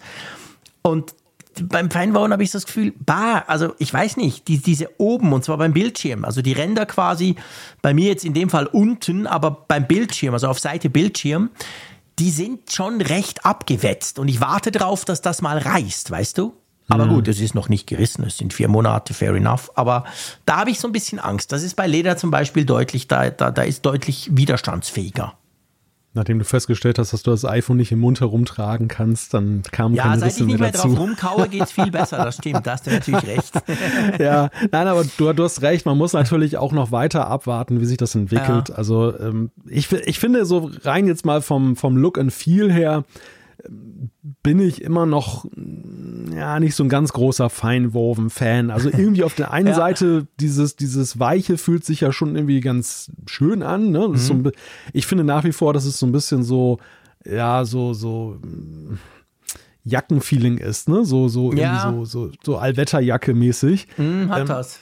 Es, es ist irgendwie so ja, irgendwo zwischen auf der einen Seite diesem Gummihaften des Silicon Cases und auf der anderen Seite etwas diese Deluxe-Version mäßig, ne? Das ist so, ja, irgendwie ein bisschen weicher und, und, und stoffiger wirkt, mhm. aber es ist, es ist schon irgendwie nicht so, also ich finde so richtig edel ist es nicht. Das, nee, das muss nein, man sagen. Es ist, nicht. Es, ja. es ist zweckmäßig, ne? Zweck, zweckmäßig mit einer leicht besseren haptischen Note. So würde ich das beurteilen, nach einiger Zeit. Ja, genau, ja, genau. Und eben, also ich meine, ich bin kein Fan davon, das sage ich ganz offen. Ich finde es vor allem auch viel zu teuer dafür, weil es kostet ja, gleich viel stimmt. wie damals das Ledercase. Ja, und das war ja teuer, das haben wir auch immer gesagt. Wow, das Ledercase ist heftig teuer, aber ich fand es halt es ist okay und ich habe es eben sehr gern genutzt aus den genannten Gründen. Und das Feinwoven ist genau gleich teuer. Ich finde es viel zu teuer. Ähm, ja, von dem her ich habe mich umgesehen, der Zubehörmarkt hat sich natürlich gefreut, völlig klar, weil da gibt es noch Leder. Und ich habe ein wunderschönes dunkelblaues Ledercase und ich werde das auch weiter nutzen. Tja. So, ich wieder alle verärgert, die Leder blöd finden. Peter erst recht, aber ja, das ist. Du wirst keinen Preis von Peter kriegen. Äh, ich kriege keinen Preis von Peter, nein, definitiv höchstens, nicht. Höchstens von Peter mit ER am Ende. Ja, genau, der freut sich vielleicht. Ja, gut. Also, ja. lass uns zum nächsten Thema kommen. Und zwar geht es ums Reparieren vom iPhone, was ich jetzt in der Schweiz auch selber machen könnte, theoretisch. Ja, genau. Ihr seid jetzt auch mit dabei. Man, Apple hat das ja sukzessive ausgeweitet. In den USA war es ja losgegangen, dass man mhm. ja diese dieses Kofferset dann bestellen kann, genau. das einem dazu geschickt crazy, wird. Crazy Teil. Ja, und jetzt haben sie das auf weitere Länder ausgeweitet. Ähm, jetzt insgesamt, also 35 Apple-Produkte in 33 Ländern und 24 Sprachen ist das jetzt möglich. Was ich persönlich interessanter finde, und da ist mein Augenmerk jetzt ähm, drauf gerichtet in nächster Zeit, sie wollen auch ein Software-Tool, was sie da haben, jetzt weiter verfügbar machen. Und zwar die Apple-Diagnose für Self-Service-Reparaturen. Die ist jetzt erstmal in den USA verfügbar. Europa soll dann nächstes Jahr kommen wenn das das ist, was ich denke, wird das richtig interessant werden. Ja, das finde ich auch. Also das finde ich auch, das ist das, was ja Apple kann, also was ja auch Apple-Techniker können, wo sie quasi dein iPhone, ich sage mal, darauf zugreifen und dann Hokuspokus und tausende Informationen draus ziehen und merken, okay, da ist vielleicht hier was oder da stimmt was nicht oder irgend. Bei mir war tatsächlich mal ein Core, also, also ein, ein, ein, wie sagt man das auf Deutsch? Ein, ein hm, Prozessorkern? Ja, genau, danke schön. Der Prozessorkern. Ein Prozessorkern war bei mir mal kaputt. Das war, glaube ich, bei iPhone 13. Ich habe das so zu fest genutzt. Keine Ahnung. Da ist tatsächlich einer kaputt gegangen. Und mhm. es hat dann, hat dann wirklich zwischendurch immer komplett gefreezed, ist mega abgestürzt. Und da hatte ich dann mal den Support und das war super spannend, weil die konnten das rausfinden. Die haben quasi Eben, und das fände ich spannend, wenn man das selber machen kann. Ich meine, das hilft dir jetzt nichts, wenn du ein cracked Display hast. Logisch, mhm. dann siehst du es ja. Aber wenn du halt so Probleme hast, wo du denkst, na, ist es kaputt oder liegt es an mir oder was könnte es denn sein? Das wäre mega spannend, ja. Ja, die Klassiker sind zum Beispiel auch so diese ganzen Konnektivitätsgeschichten. Also, mhm. Also, dass du zum Beispiel jetzt bei, bei WLAN, du hast den Verdacht, dass dein WLAN-Adapter, der da eingebaut ist in deinem Gerät, möglicherweise defekt ist und diese wer das mal miterlebt hat, wie Apple da, die haben ja auch so ein Software-Tool, mit dem die so mhm. dein ganzes Gerät einmal durchchecken können. Und das ist genau, wirklich extrem beeindruckend, wie da dir präzise dann Hinweise gegeben werden, dass es an bestimmten Dingen liegt, an anderen Dingen aber eben auch nicht. Ja. Und, und äh, wenn das tatsächlich weit verfügbar wird, man darf gespannt sein, in welchem Maße oder unter welchen Voraussetzungen. Also wir, ich meine, diese Self-Service-Reparatur ist ja so, du kriegst die professionellen Geräte von Apple zur Ausleihe, mhm. aber äh, deshalb ja der Scherz mit dem Kofferset, da kommt dann halt wirklich so ein, so ein Umzugskarton mit Tools dann da angefahren. Ja, und ähm, auch mit den Tools, du musst es dann immer noch selber machen und es kostet ja. am Ende sogar noch mehr. Als wenn Richtig, du genau. Apple Store vorbeigehst, genau. Und das war ja dann unsere Kritik, dass diese Self-Service-Reparatur am Ende ja eher so eine Möglichkeit ist, aber jetzt nicht irgendwie dir hilft, Geld zu sparen oder ja. die, die Reparierbarkeit jetzt drastisch erhöht, weil es einfach jeder machen könnte oder es dann nee. total barrierearm ist.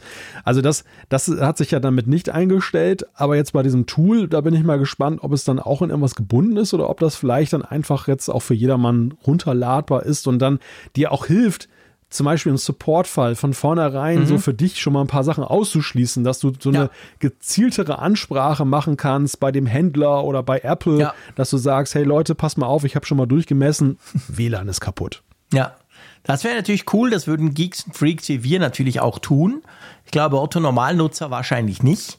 Nein. Aber nein. selbst wenn, wenn wir es schon tun könnten, könnten wir natürlich dadurch den Support ein bisschen entlasten. Also ich fände das sehr spannend. Ich würde es sehr gerne ausprobieren. Das andere Angebot mit dem Koffer und dann selber dran rumbasteln, nein, never ever. Da bleibe ich dabei, auch wenn es bei uns verfügbar ist. Ich dachte, ich dachte, dass du jetzt gleich schon die Koffer geordert Ehrlich? hast. Ich, ich habe sogar, jetzt darf man, ja, darf man ja gar nicht offen sagen, aber ich habe sogar, ich hätte ein iPhone da. Ich habe tatsächlich ein iPhone, das habe ich dem Junior gegeben und das hat ein Jahr gehalten und jetzt ist der Bildschirm gecrackt vorne. Es funktioniert natürlich noch nach wie vor, aber der hat halt wirklich jetzt einen heftigen Riss drin. Und das wäre natürlich eigentlich ein ideales Testobjekt. Ähm, dummerweise ist es ein Testgerät. also würde ich mich sicher nicht dran trauen, daran rumzuschrauben. Ähm, nein, ich, ich, es geht um was anderes. Ich, ich würde mir das gar nicht zutrauen. Ich sage es ganz ehrlich. Ich habe jetzt hm. letztens, nachdem wir, glaube ich, seit eineinhalb Jahren auch drüber sprechen, habe ich zwei intelligente Thermostate an meine Heizungen geschraubt. Du weißt, wie lange wir da schon drüber sprechen. Ich hatte immer Angst ja. zuerst, dass da Wasser rauskommt. Dann hast du mich mhm. ja beruhigt, ausgelacht und gesagt, nein, kann ja nicht sein. Und jetzt habe ich mich wirklich mal getraut, diese, diese 20-jährigen Danfoss-Ventile abzumachen und da so zwei äh, intelligente Dinge reinzutun im HomeKit und so.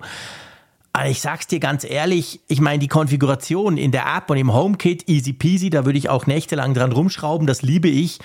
Aber dieses scheiß Teil dort dran zu machen und den richtigen Adapter zu finden und pipapo, das hat mir also den Angstschweiß auf die, auf die, auf oh die Dings gebracht. Ich, ich bin einfach ein Softie. Ich, ich mag Hardware, ich will nicht an der Hardware rumbasteln, ich will an der Software mhm. rumschrauben.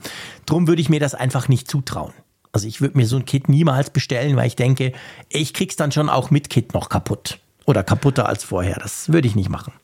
Ja, ich habe in frühen, frühen Jahren mal probiert, meinen eigenen PC zusammenzuschrauben. Ja, ich auch. Und, haben wir und alle. Äh, die Betonung liegt auf probiert, denn das war eine relativ frustrierende Erfahrung.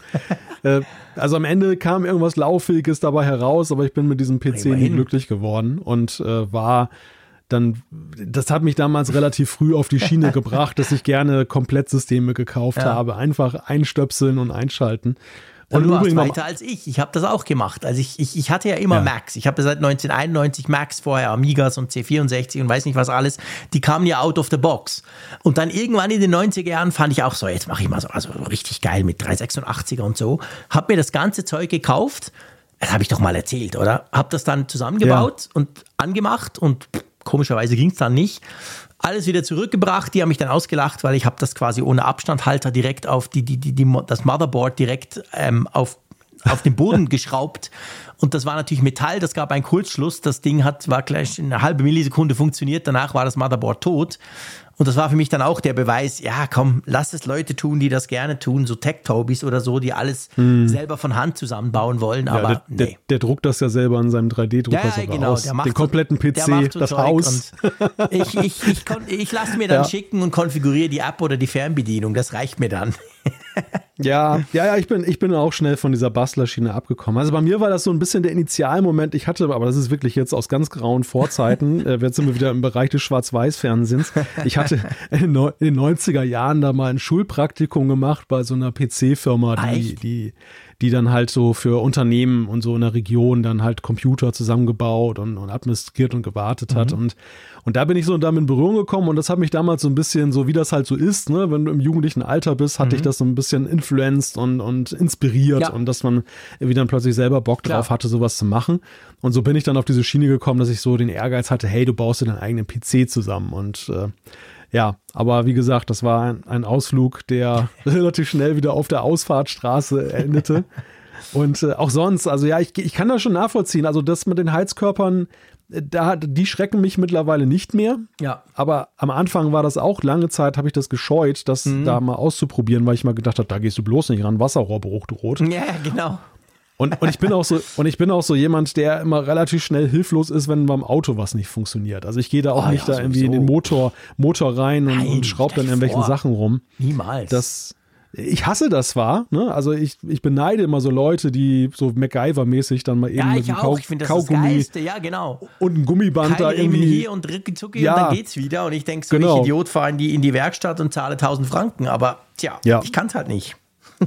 Ja, vor allem, man, man ist ja auch so ausgeliefert, dass man ja immer so befürchten muss, die genau. können einem auch sonst was einen vom Pferd ja, erzählen ja, genau, genau. und machen da irgendwelche Dinge, die gar nicht mhm. nötig sind. Also das, das ist ja immer so den Bauchschmerz, so den ich dabei Eltern habe. bei PC oder Mac oder überhaupt IT-Problemen reagieren ja. und wir ihnen ja auch irgendwas erzählen könnten. Das, so reagieren wir umgekehrt, wenn ich zum Beispiel in der Werkstatt fahre. Ja, genau. Guter Vergleich. Das ist, ja, das ist, das ist wirklich ein guter Vergleich. Ja, ja so in etwa, genau.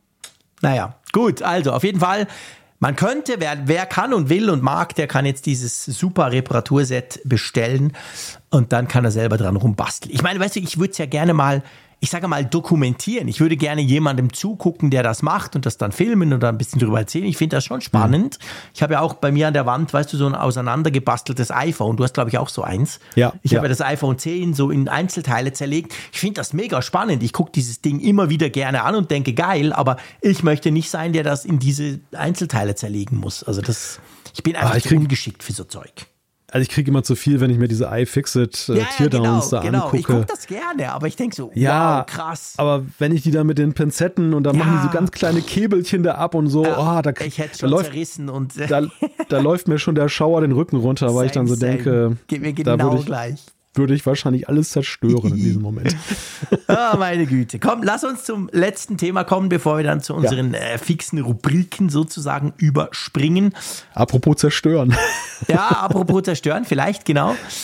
Ähm, Threads falls sich jemand erinnert. Das war oder ist der, naja, der Twitter-Killer hieß es mal, im Juli ja. gestartet, von Instagram quasi gemacht, ist eigentlich eine Art, ja, ist eines dieser Dienste, der ein bisschen ist wie Twitter, wie Blue Sky, aber wie auch Mastodon und so. Das war, muss ich sagen, ich habe das im Juli ausprobiert, da ging das ja noch für Europäer. Ich fand das recht geil hatte in meinen Augen diverse Vorteile, können wir vielleicht noch nachher diskutieren. Aber dann hat dann ähm, Mark Zuckerberg gemerkt, oh scheiße, Datenschutz und EU und so, äh, nicht das Richtige und hat es abgestellt und hat es auf eine sehr, ich sage mal, aus seiner Sicht sehr gute Art abgestellt. Man kam wirklich nicht mehr drauf. Das ging mhm. so weit, als ich in den USA war, habe ich es ausprobiert, weil ich dachte, ja cool, am Apple-Event, da kann ich mal Threads wieder, wieder nutzen, weil mein Account ist ja noch da. Es war ja noch alles da, aber du konntest halt nur noch lesen, aber sonst überhaupt nichts mehr tun. Das ging nicht mal in den USA. Also, wenn ich in den USA im 5G-Netzwerk drin war, konnte ich trotzdem Threads nicht brauchen, weil die wussten, na, das ist so ein gefährlicher Europäer. Aber alles Schnee von gestern, morgen um 12 startet's. Er zeigt übrigens sehr schön, wie viel Meta von uns weiß, ne? dass ja, sie uns genau. ja, das hat ja eigentlich alle schlimmen Befürchtungen bewahrheiten lassen, ja. so ähm, wie, wie genau sie, welches genaue Bild sie von uns zeichnen durch das äh, Sammeln von Daten. Ja, morgen um 12, also am Donnerstag um 12, wenn ihr das hört, ist es wahrscheinlich schon passiert. Dann geht's wieder los. Der EU-Staat, den haben sie so mit so einem Easter Egg in der Instagram-App mhm. angekündigt. Da kannst du dir so ein Ticket äh, dann anzeigen lassen, wenn du entsprechend suchst. Und es gibt einen Countdown auf der Threads äh, Website, genau. wenn man da drauf gehst, wenn du natürlich aus Europa dich da einwählst. Mhm. Ja, ja, man darf gespannt sein. Also die, die spannende Frage, die das Ganze umrankt, ist, was, was hat sich denn geändert? Ne? Also sie werden ja irgendeine Art von äh, Maßnahme mhm. wahrscheinlich ergriffen haben, dass es EU-kompatibel ist. Wir lesen ganz aktuell jetzt, Mark Zuckerberg hat gesagt, dass sie gerade Activity Pub jetzt testen, ähm, dass man also Das war ja ein Versprechen von ihnen, genau, dass man quasi genau. auf Mastodon sozusagen zugreifen kann mit Threads und, das, und umgekehrt. Das wird das wird jetzt wohl konkreter. Ja. Also da, da lesen wir heute Abend jetzt, dass sie mit, mit den Tests begonnen haben. Ja. Das wäre in der Tat natürlich schon. Natürlich mega spannend. Das wäre, ich sag mal, das würde Mastodon lustigerweise auch stark nochmal aufwerten. Ja, Mastodon ist ja auch so ein bisschen abseits geraten. Mhm. Ähm, hat sich ja auch nicht so wirklich durchgesetzt, weil es vielen einfach zu technisch ist und, ja, und ähm, kompliziert. Würde die natürlich so schon stark aus der Nische rausholen, weil die ja. dann plötzlich zugänglicher wären auch über, über diese Schiene. Ich glaube, man darf nicht vergessen, ähm, dieser Link über, über Instagram, der wurde ja von vielen, gerade von den Mastodon und den Techies natürlich belächelt, aber das Geile war ja, dass du eigentlich, als ich das genutzt habe, die paar Wochen, wo es ging, ich habe praktisch alles gefunden, was ich auch auf Twitter gerne hatte. Das war so easy, quasi jetzt nicht, also quasi die Leute zu finden und vor allem auch die großen Brands und die großen Firmen und die großen Newsseiten, die eben halt nach wie vor fast alle bei Mastodon noch fehlen. Auch bei Blue Sky sind die nur ganz partiell drauf. Ja. Die hast du bei Threads alle drauf, weil die haben sowieso alle auch einen Instagram-Account und die haben das dann mit drei Klicks rübergenommen. Also diese, diese Community, die war riesengroß. Also wenn es zum Beispiel darum geht, mhm. Bei mir ist natürlich so, bei mir war ja Twitter und letztendlich geht es ja darum, wir, wir, wollen ja irgendwie weg von Twitter. Das war ja so ein Newsmedium für mich. Das war eigentlich der beste Newsreader früher. Ja. Und da, das fand ich, war Threads relativ schnell, war auch dort. Aber ähm, ja, halt Meta und all die Probleme, die, die der eine oder andere stört mehr oder weniger. Mich stört jetzt nur so mäßig wenn ich denke, dass ich beim rechtsradikalen Spinner immer noch bin, dann habe ich nicht so, nicht so Hemmungen, mal kurz Threads auszuprobieren. Aber trotzdem mal gucken. Also, und ich glaube, ich, ich meine gelesen zu haben, wegen der EU war nicht das Problem, dass du eben einen Instagram-Account gebraucht mhm. hast. Also es ging ja gar ja. nicht anders. Du konntest gar nicht anders zu Threads. Das wollte doch die EU nicht. Und ich glaube, du kannst dich wahrscheinlich ab morgen auch einfach anmelden ohne Instagram-Account, oder?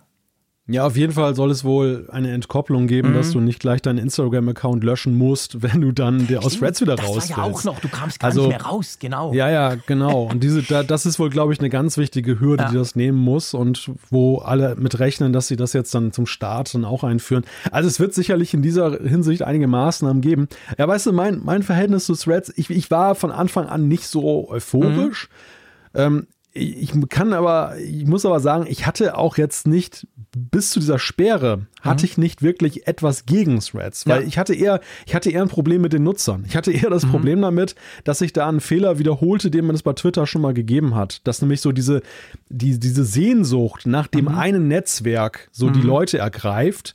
Und weil das ja nun durch Meta nun sehr viele Nutzer hatte, dann eben die Leute sozusagen von einem Übel ins nächste gerannt ja. wären. Ja. Nun, nun hat Meta selber dafür gesorgt, dass es in Europa nicht so funktioniert hat. Ähm, was ich Meta vorwerfe, ist tatsächlich, dass ich sage, das ist ja im Grunde genommen eine Diskriminierung von Europäern gewesen, was sie jetzt monatelang da betrieben haben. Sie haben die, die Europäer ausgesperrt und äh, nur letzten Endes ja, weil sie da Machtspielchen da mit den Gesetzen gemacht haben. Und das ist etwas, was ich Meta schon negativ mhm. ankreide.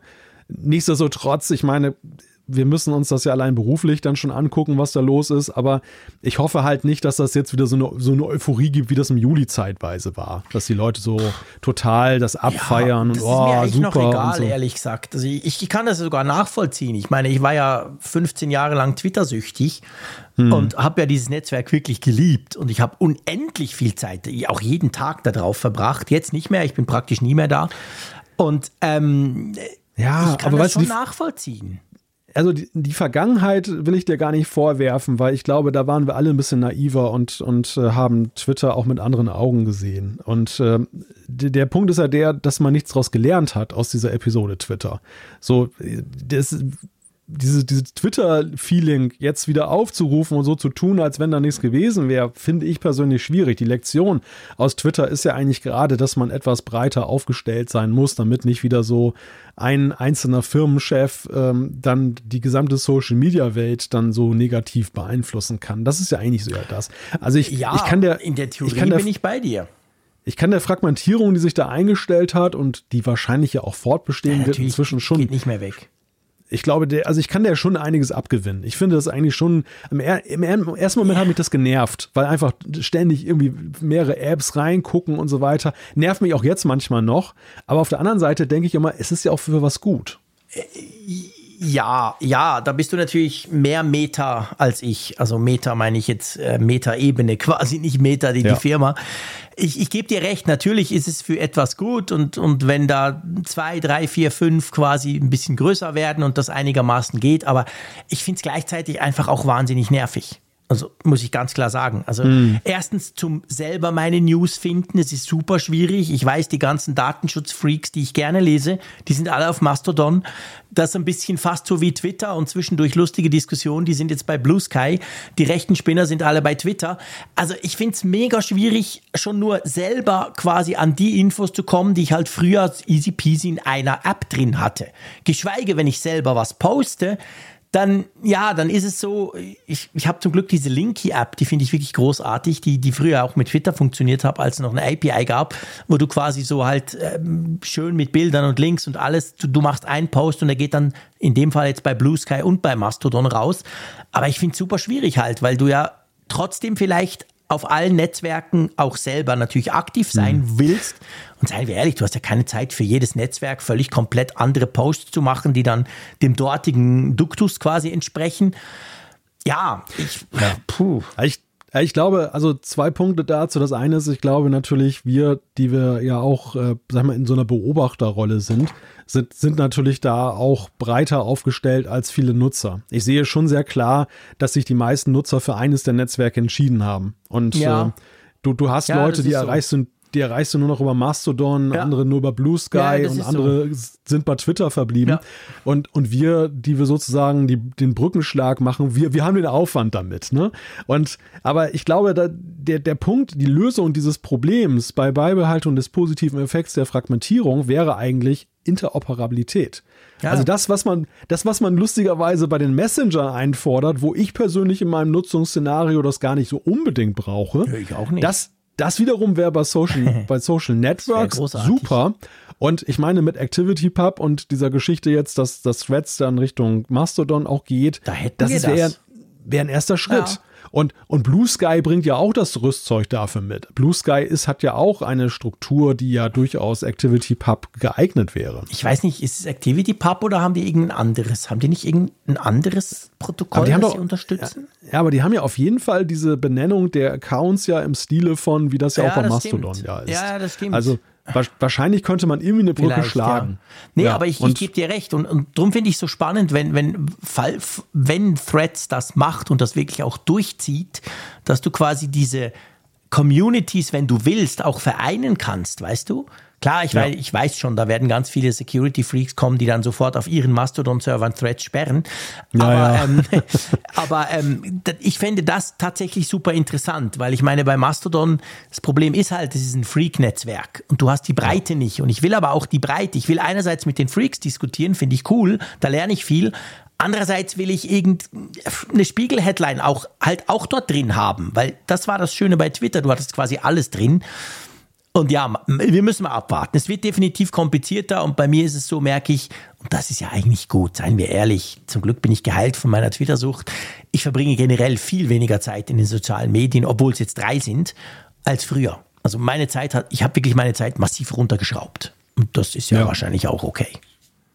Ja, ich glaube, dass das vielen so geht. Und ich glaube, das ist am Ende auch der Effekt, der sich bei alledem am stärksten eingestellt hat, dass das eigentlich nicht eine Verlagerung in irgendein anderes Netzwerk primär stattgefunden hat, auch, aber dass am Ende vor allem dabei herausgekommen ist, dass diese dieser Nutzungshype dann ja. doch schon Federn gelassen genau. hat. Zumal, ja. zumal ja eben, ich meine, man darf ja nicht äh, vergessen, dass diese Art des, des, des Mikrobloggens, das ist ja am Ende das, was mhm. Twitter mal war, ja, ja auch noch so eine Generationenfrage ist. Also ich, ich, ich habe den Eindruck, dass das Twitter und seinen ganzen Mitbewerbern ja vor allem eben auch der Nachwuchs abhandengekommen ist. Das ist sowieso schon passiert, weil die lieber Bilder posten und ja. tanzen. Ja, und Videos Aber gucken.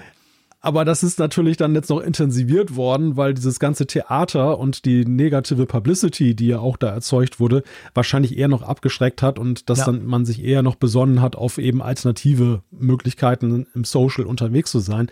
Also am Ende ja, ich befürchte manchmal auch, dass diese ganze Mikroblogging-Welt nachher das gleiche Schicksal ereilt wie, wie Facebook. Facebook äh, hat für mich gefühlt eine totale Überalterung erreicht ist echt so demografisch wirklich mhm. vom, vom Studierendennetzwerk hin jetzt zum, ja. zum äh, Seniorenclub manchmal geworden. Zumindest so im lokalen Kontext beobachte ich das extrem stark, mhm. dass das bei Facebook so der Altersdurchschnitt gefühlt, ja, also der, der noch aktiven ja so. Nutzer stark gestiegen ist. Und äh, bei, bei Twitter, ja, das ist jetzt noch so mittelalt, ne? aber such mal nach jungen Nutzern, da wirst du auch nee, feststellen, nein, die gibt's ja, nicht es wird dünn. Ja, es wird dünn. Das ist definitiv so. Also, die sind halt alle bei TikTok.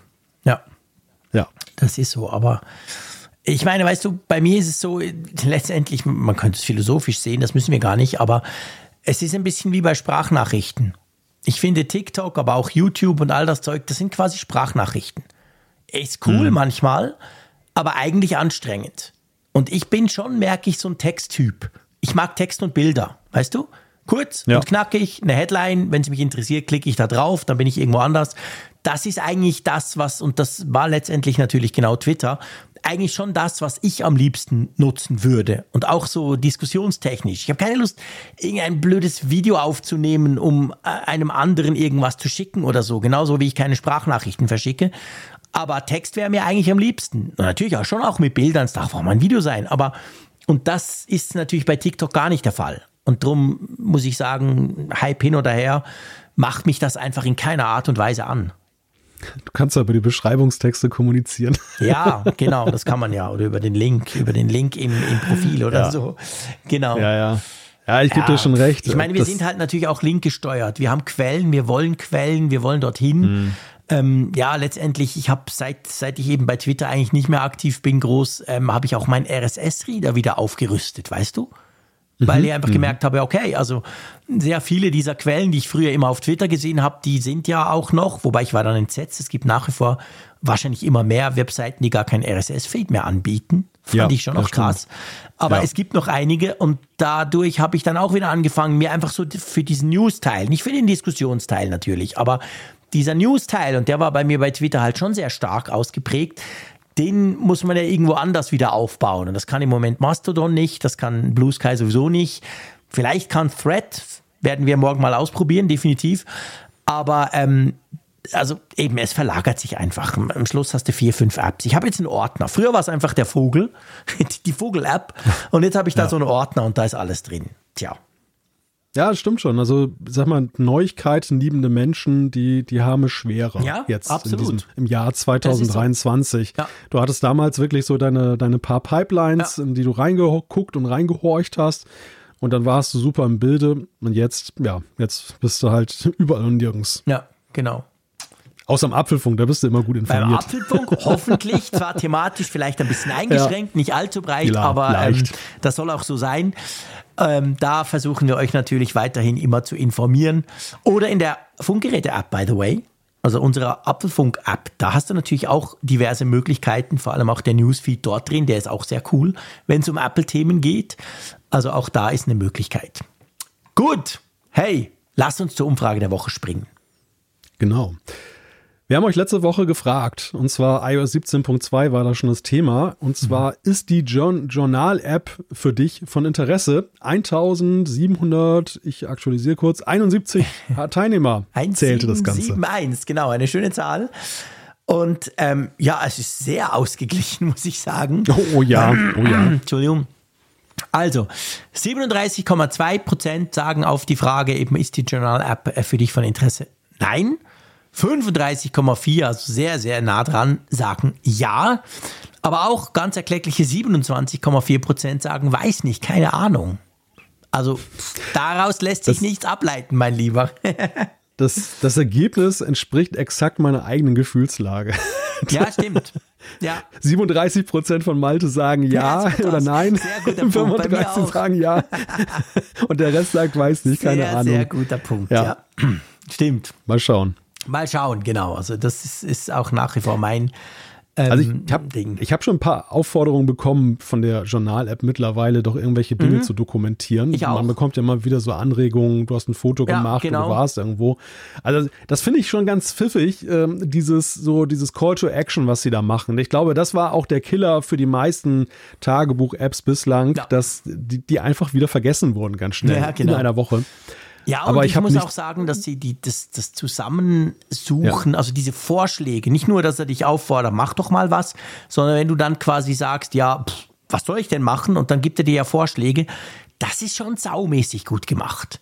Hm, also, dass er da ja. Telefonate einbezieht, Bilder einbezieht, Orte. Ja, ja. Gestern habe ich ganz lange, weil ich so begeistert war, ich habe so einen neuen Song entdeckt und habe den am Abend rauf und runter gehört. Heute schlägt er mir das vor. Hey, wie war denn das für dich? Du hast da gestern so und so.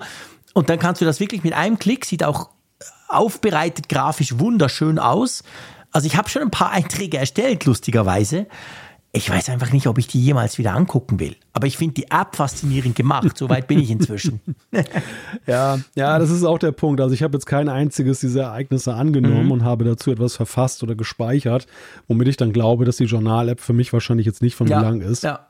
Aber ja, ich, ich bin so ein bisschen hin und her gerissen. Auf der einen Seite finde ich das sehr faszinierend, wie smart das agiert. Auf der anderen Seite denke ich natürlich auch, wie gemein eigentlich den anderen Dritt-Apps gegenüber, ja, die, die natürlich einfach tot von diesem Vorschlagschannel ja völlig abgekoppelt ja, sind. Die sind wirklich draußen. Ja, das ist, das ist richtig hart. Also das ist halt wieder, wie heißt es, Sherlocken, gell?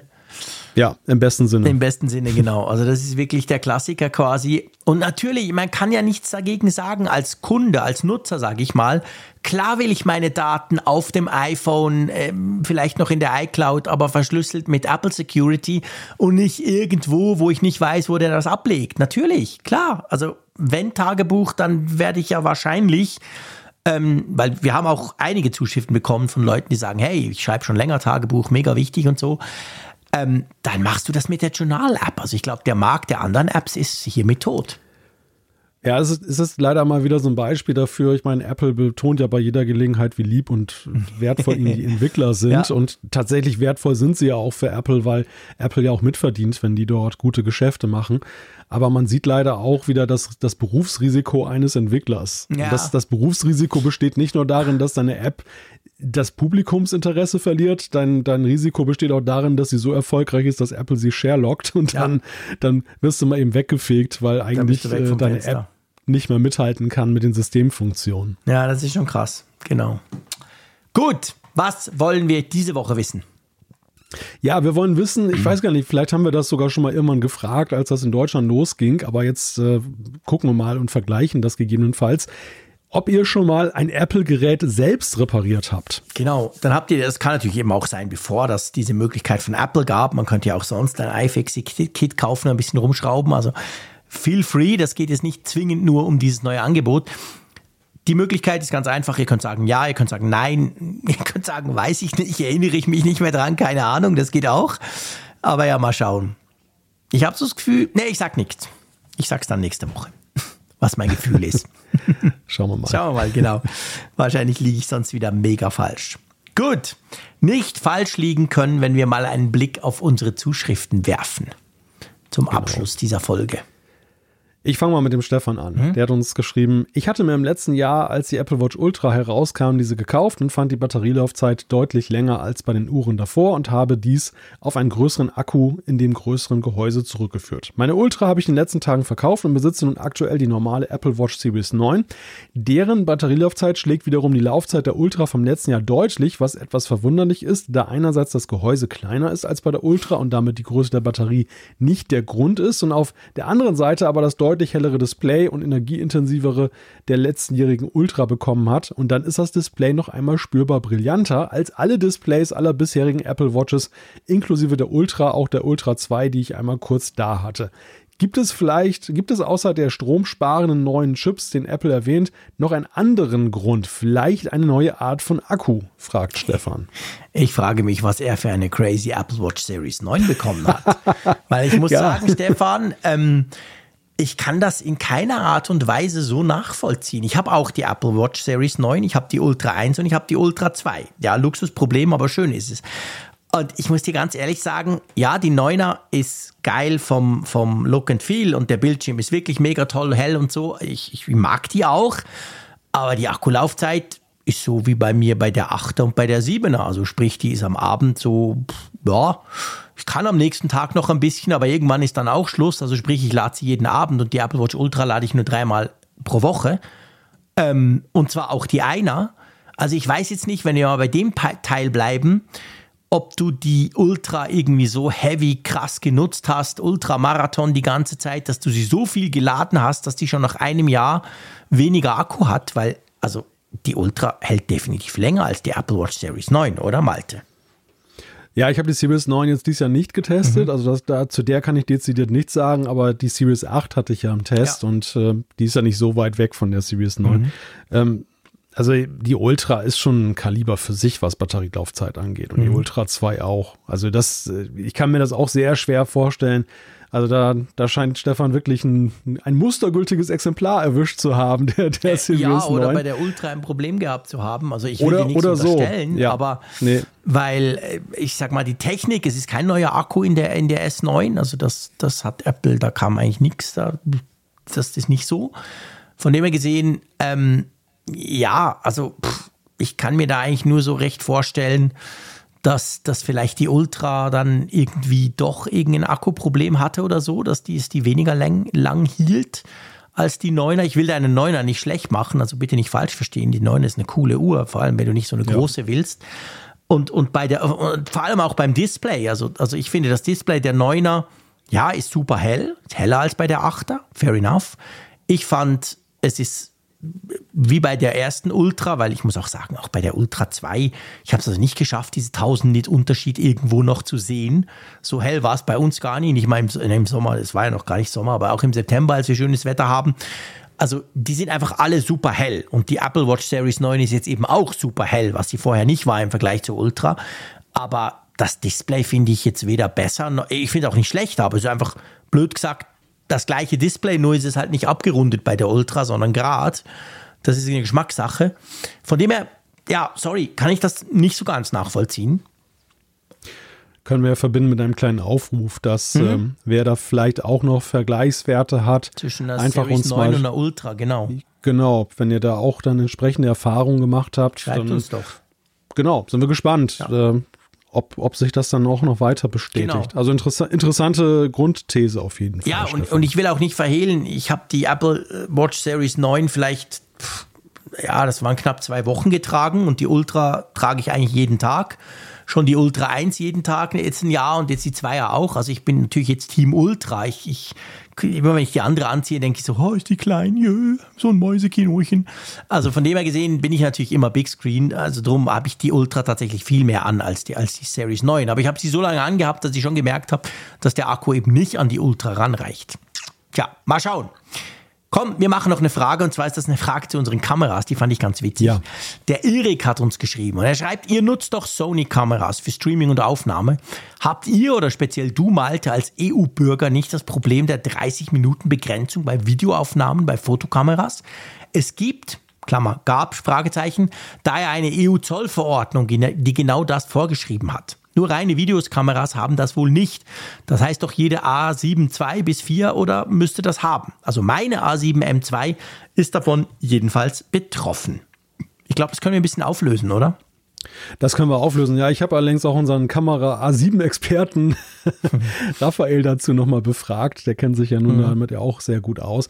Es gab tatsächlich wohl mal so eine Verordnung, mhm. ähm, die einige ältere Modelle, unter anderem das, was jetzt Erik genannt hat, dann betroffen haben. Ähm, da gibt es auch, wenn man im Internet sucht, auch Tools, ja. mit denen man das auch irgendwie aushebeln kann, die ganze Geschichte. Ich habe mich schon gewundert, meine Alpha 6400 mhm. hat das Problem nicht, sonst hätte die in Wolfsburg ja, ja gestreikt. Genau. ich, ich, hatte erst, ich hatte erst überlegt, hast du schon mal über 30 Minuten mhm. aufgenommen, aber dann fiel mir ein, in Wolfsburg haben wir das ja, ja. und da funktionierte das einwandfrei. Und, ja, und deine ist ja, ja, ein bisschen älter, die 6400er. Ich habe ja die A74. Ja.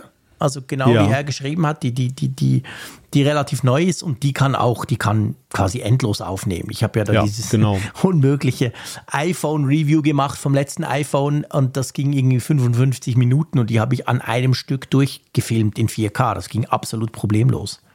Das ist ja das Hitzeproblem dann, das, was sie stoppen nie. Ja, könnte. das schreiben ja manche, genau, aber das ja. habe ich tatsächlich nie.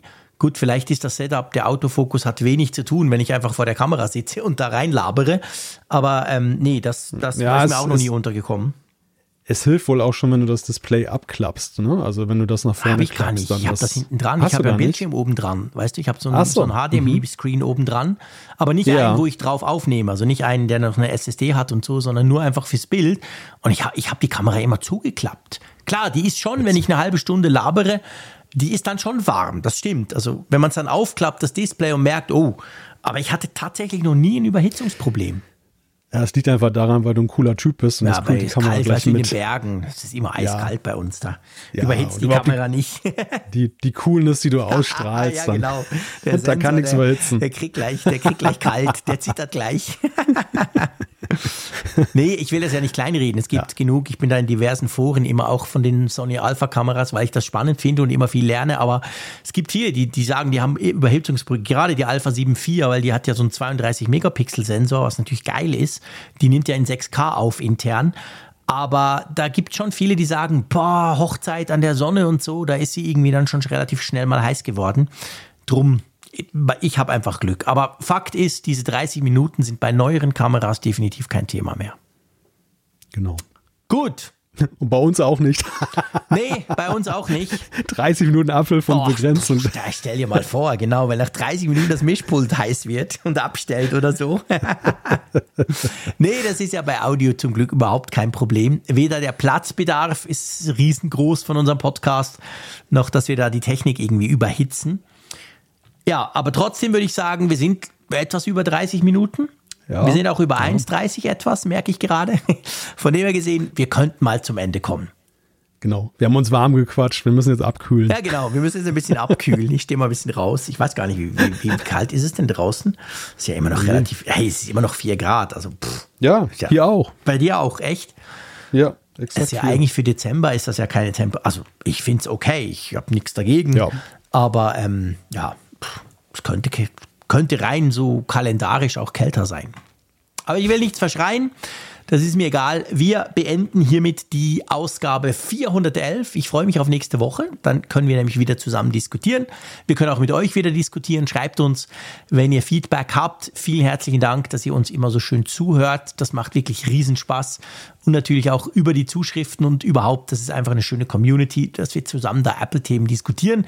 Ich bin überzeugt, nächste Woche, auch wenn Weihnachten dann schon so richtig nah ist, werden wir wieder andere Themen haben. Also irgendwas wird uns immer einfallen, dass ja. wir diesen Podcast füllen. Und drum ähm, sage ich jetzt einfach mal wie immer Tschüss aus Bern.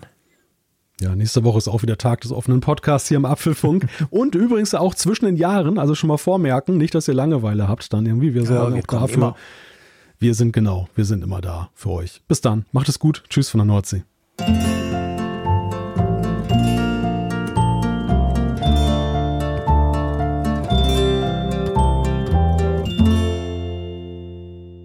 auf Empfang mit Funkgerät, der App zum Apfelfunk. Lade dir jetzt Funkgerät für iOS und Android kostenlos im App Store und bei Google Play.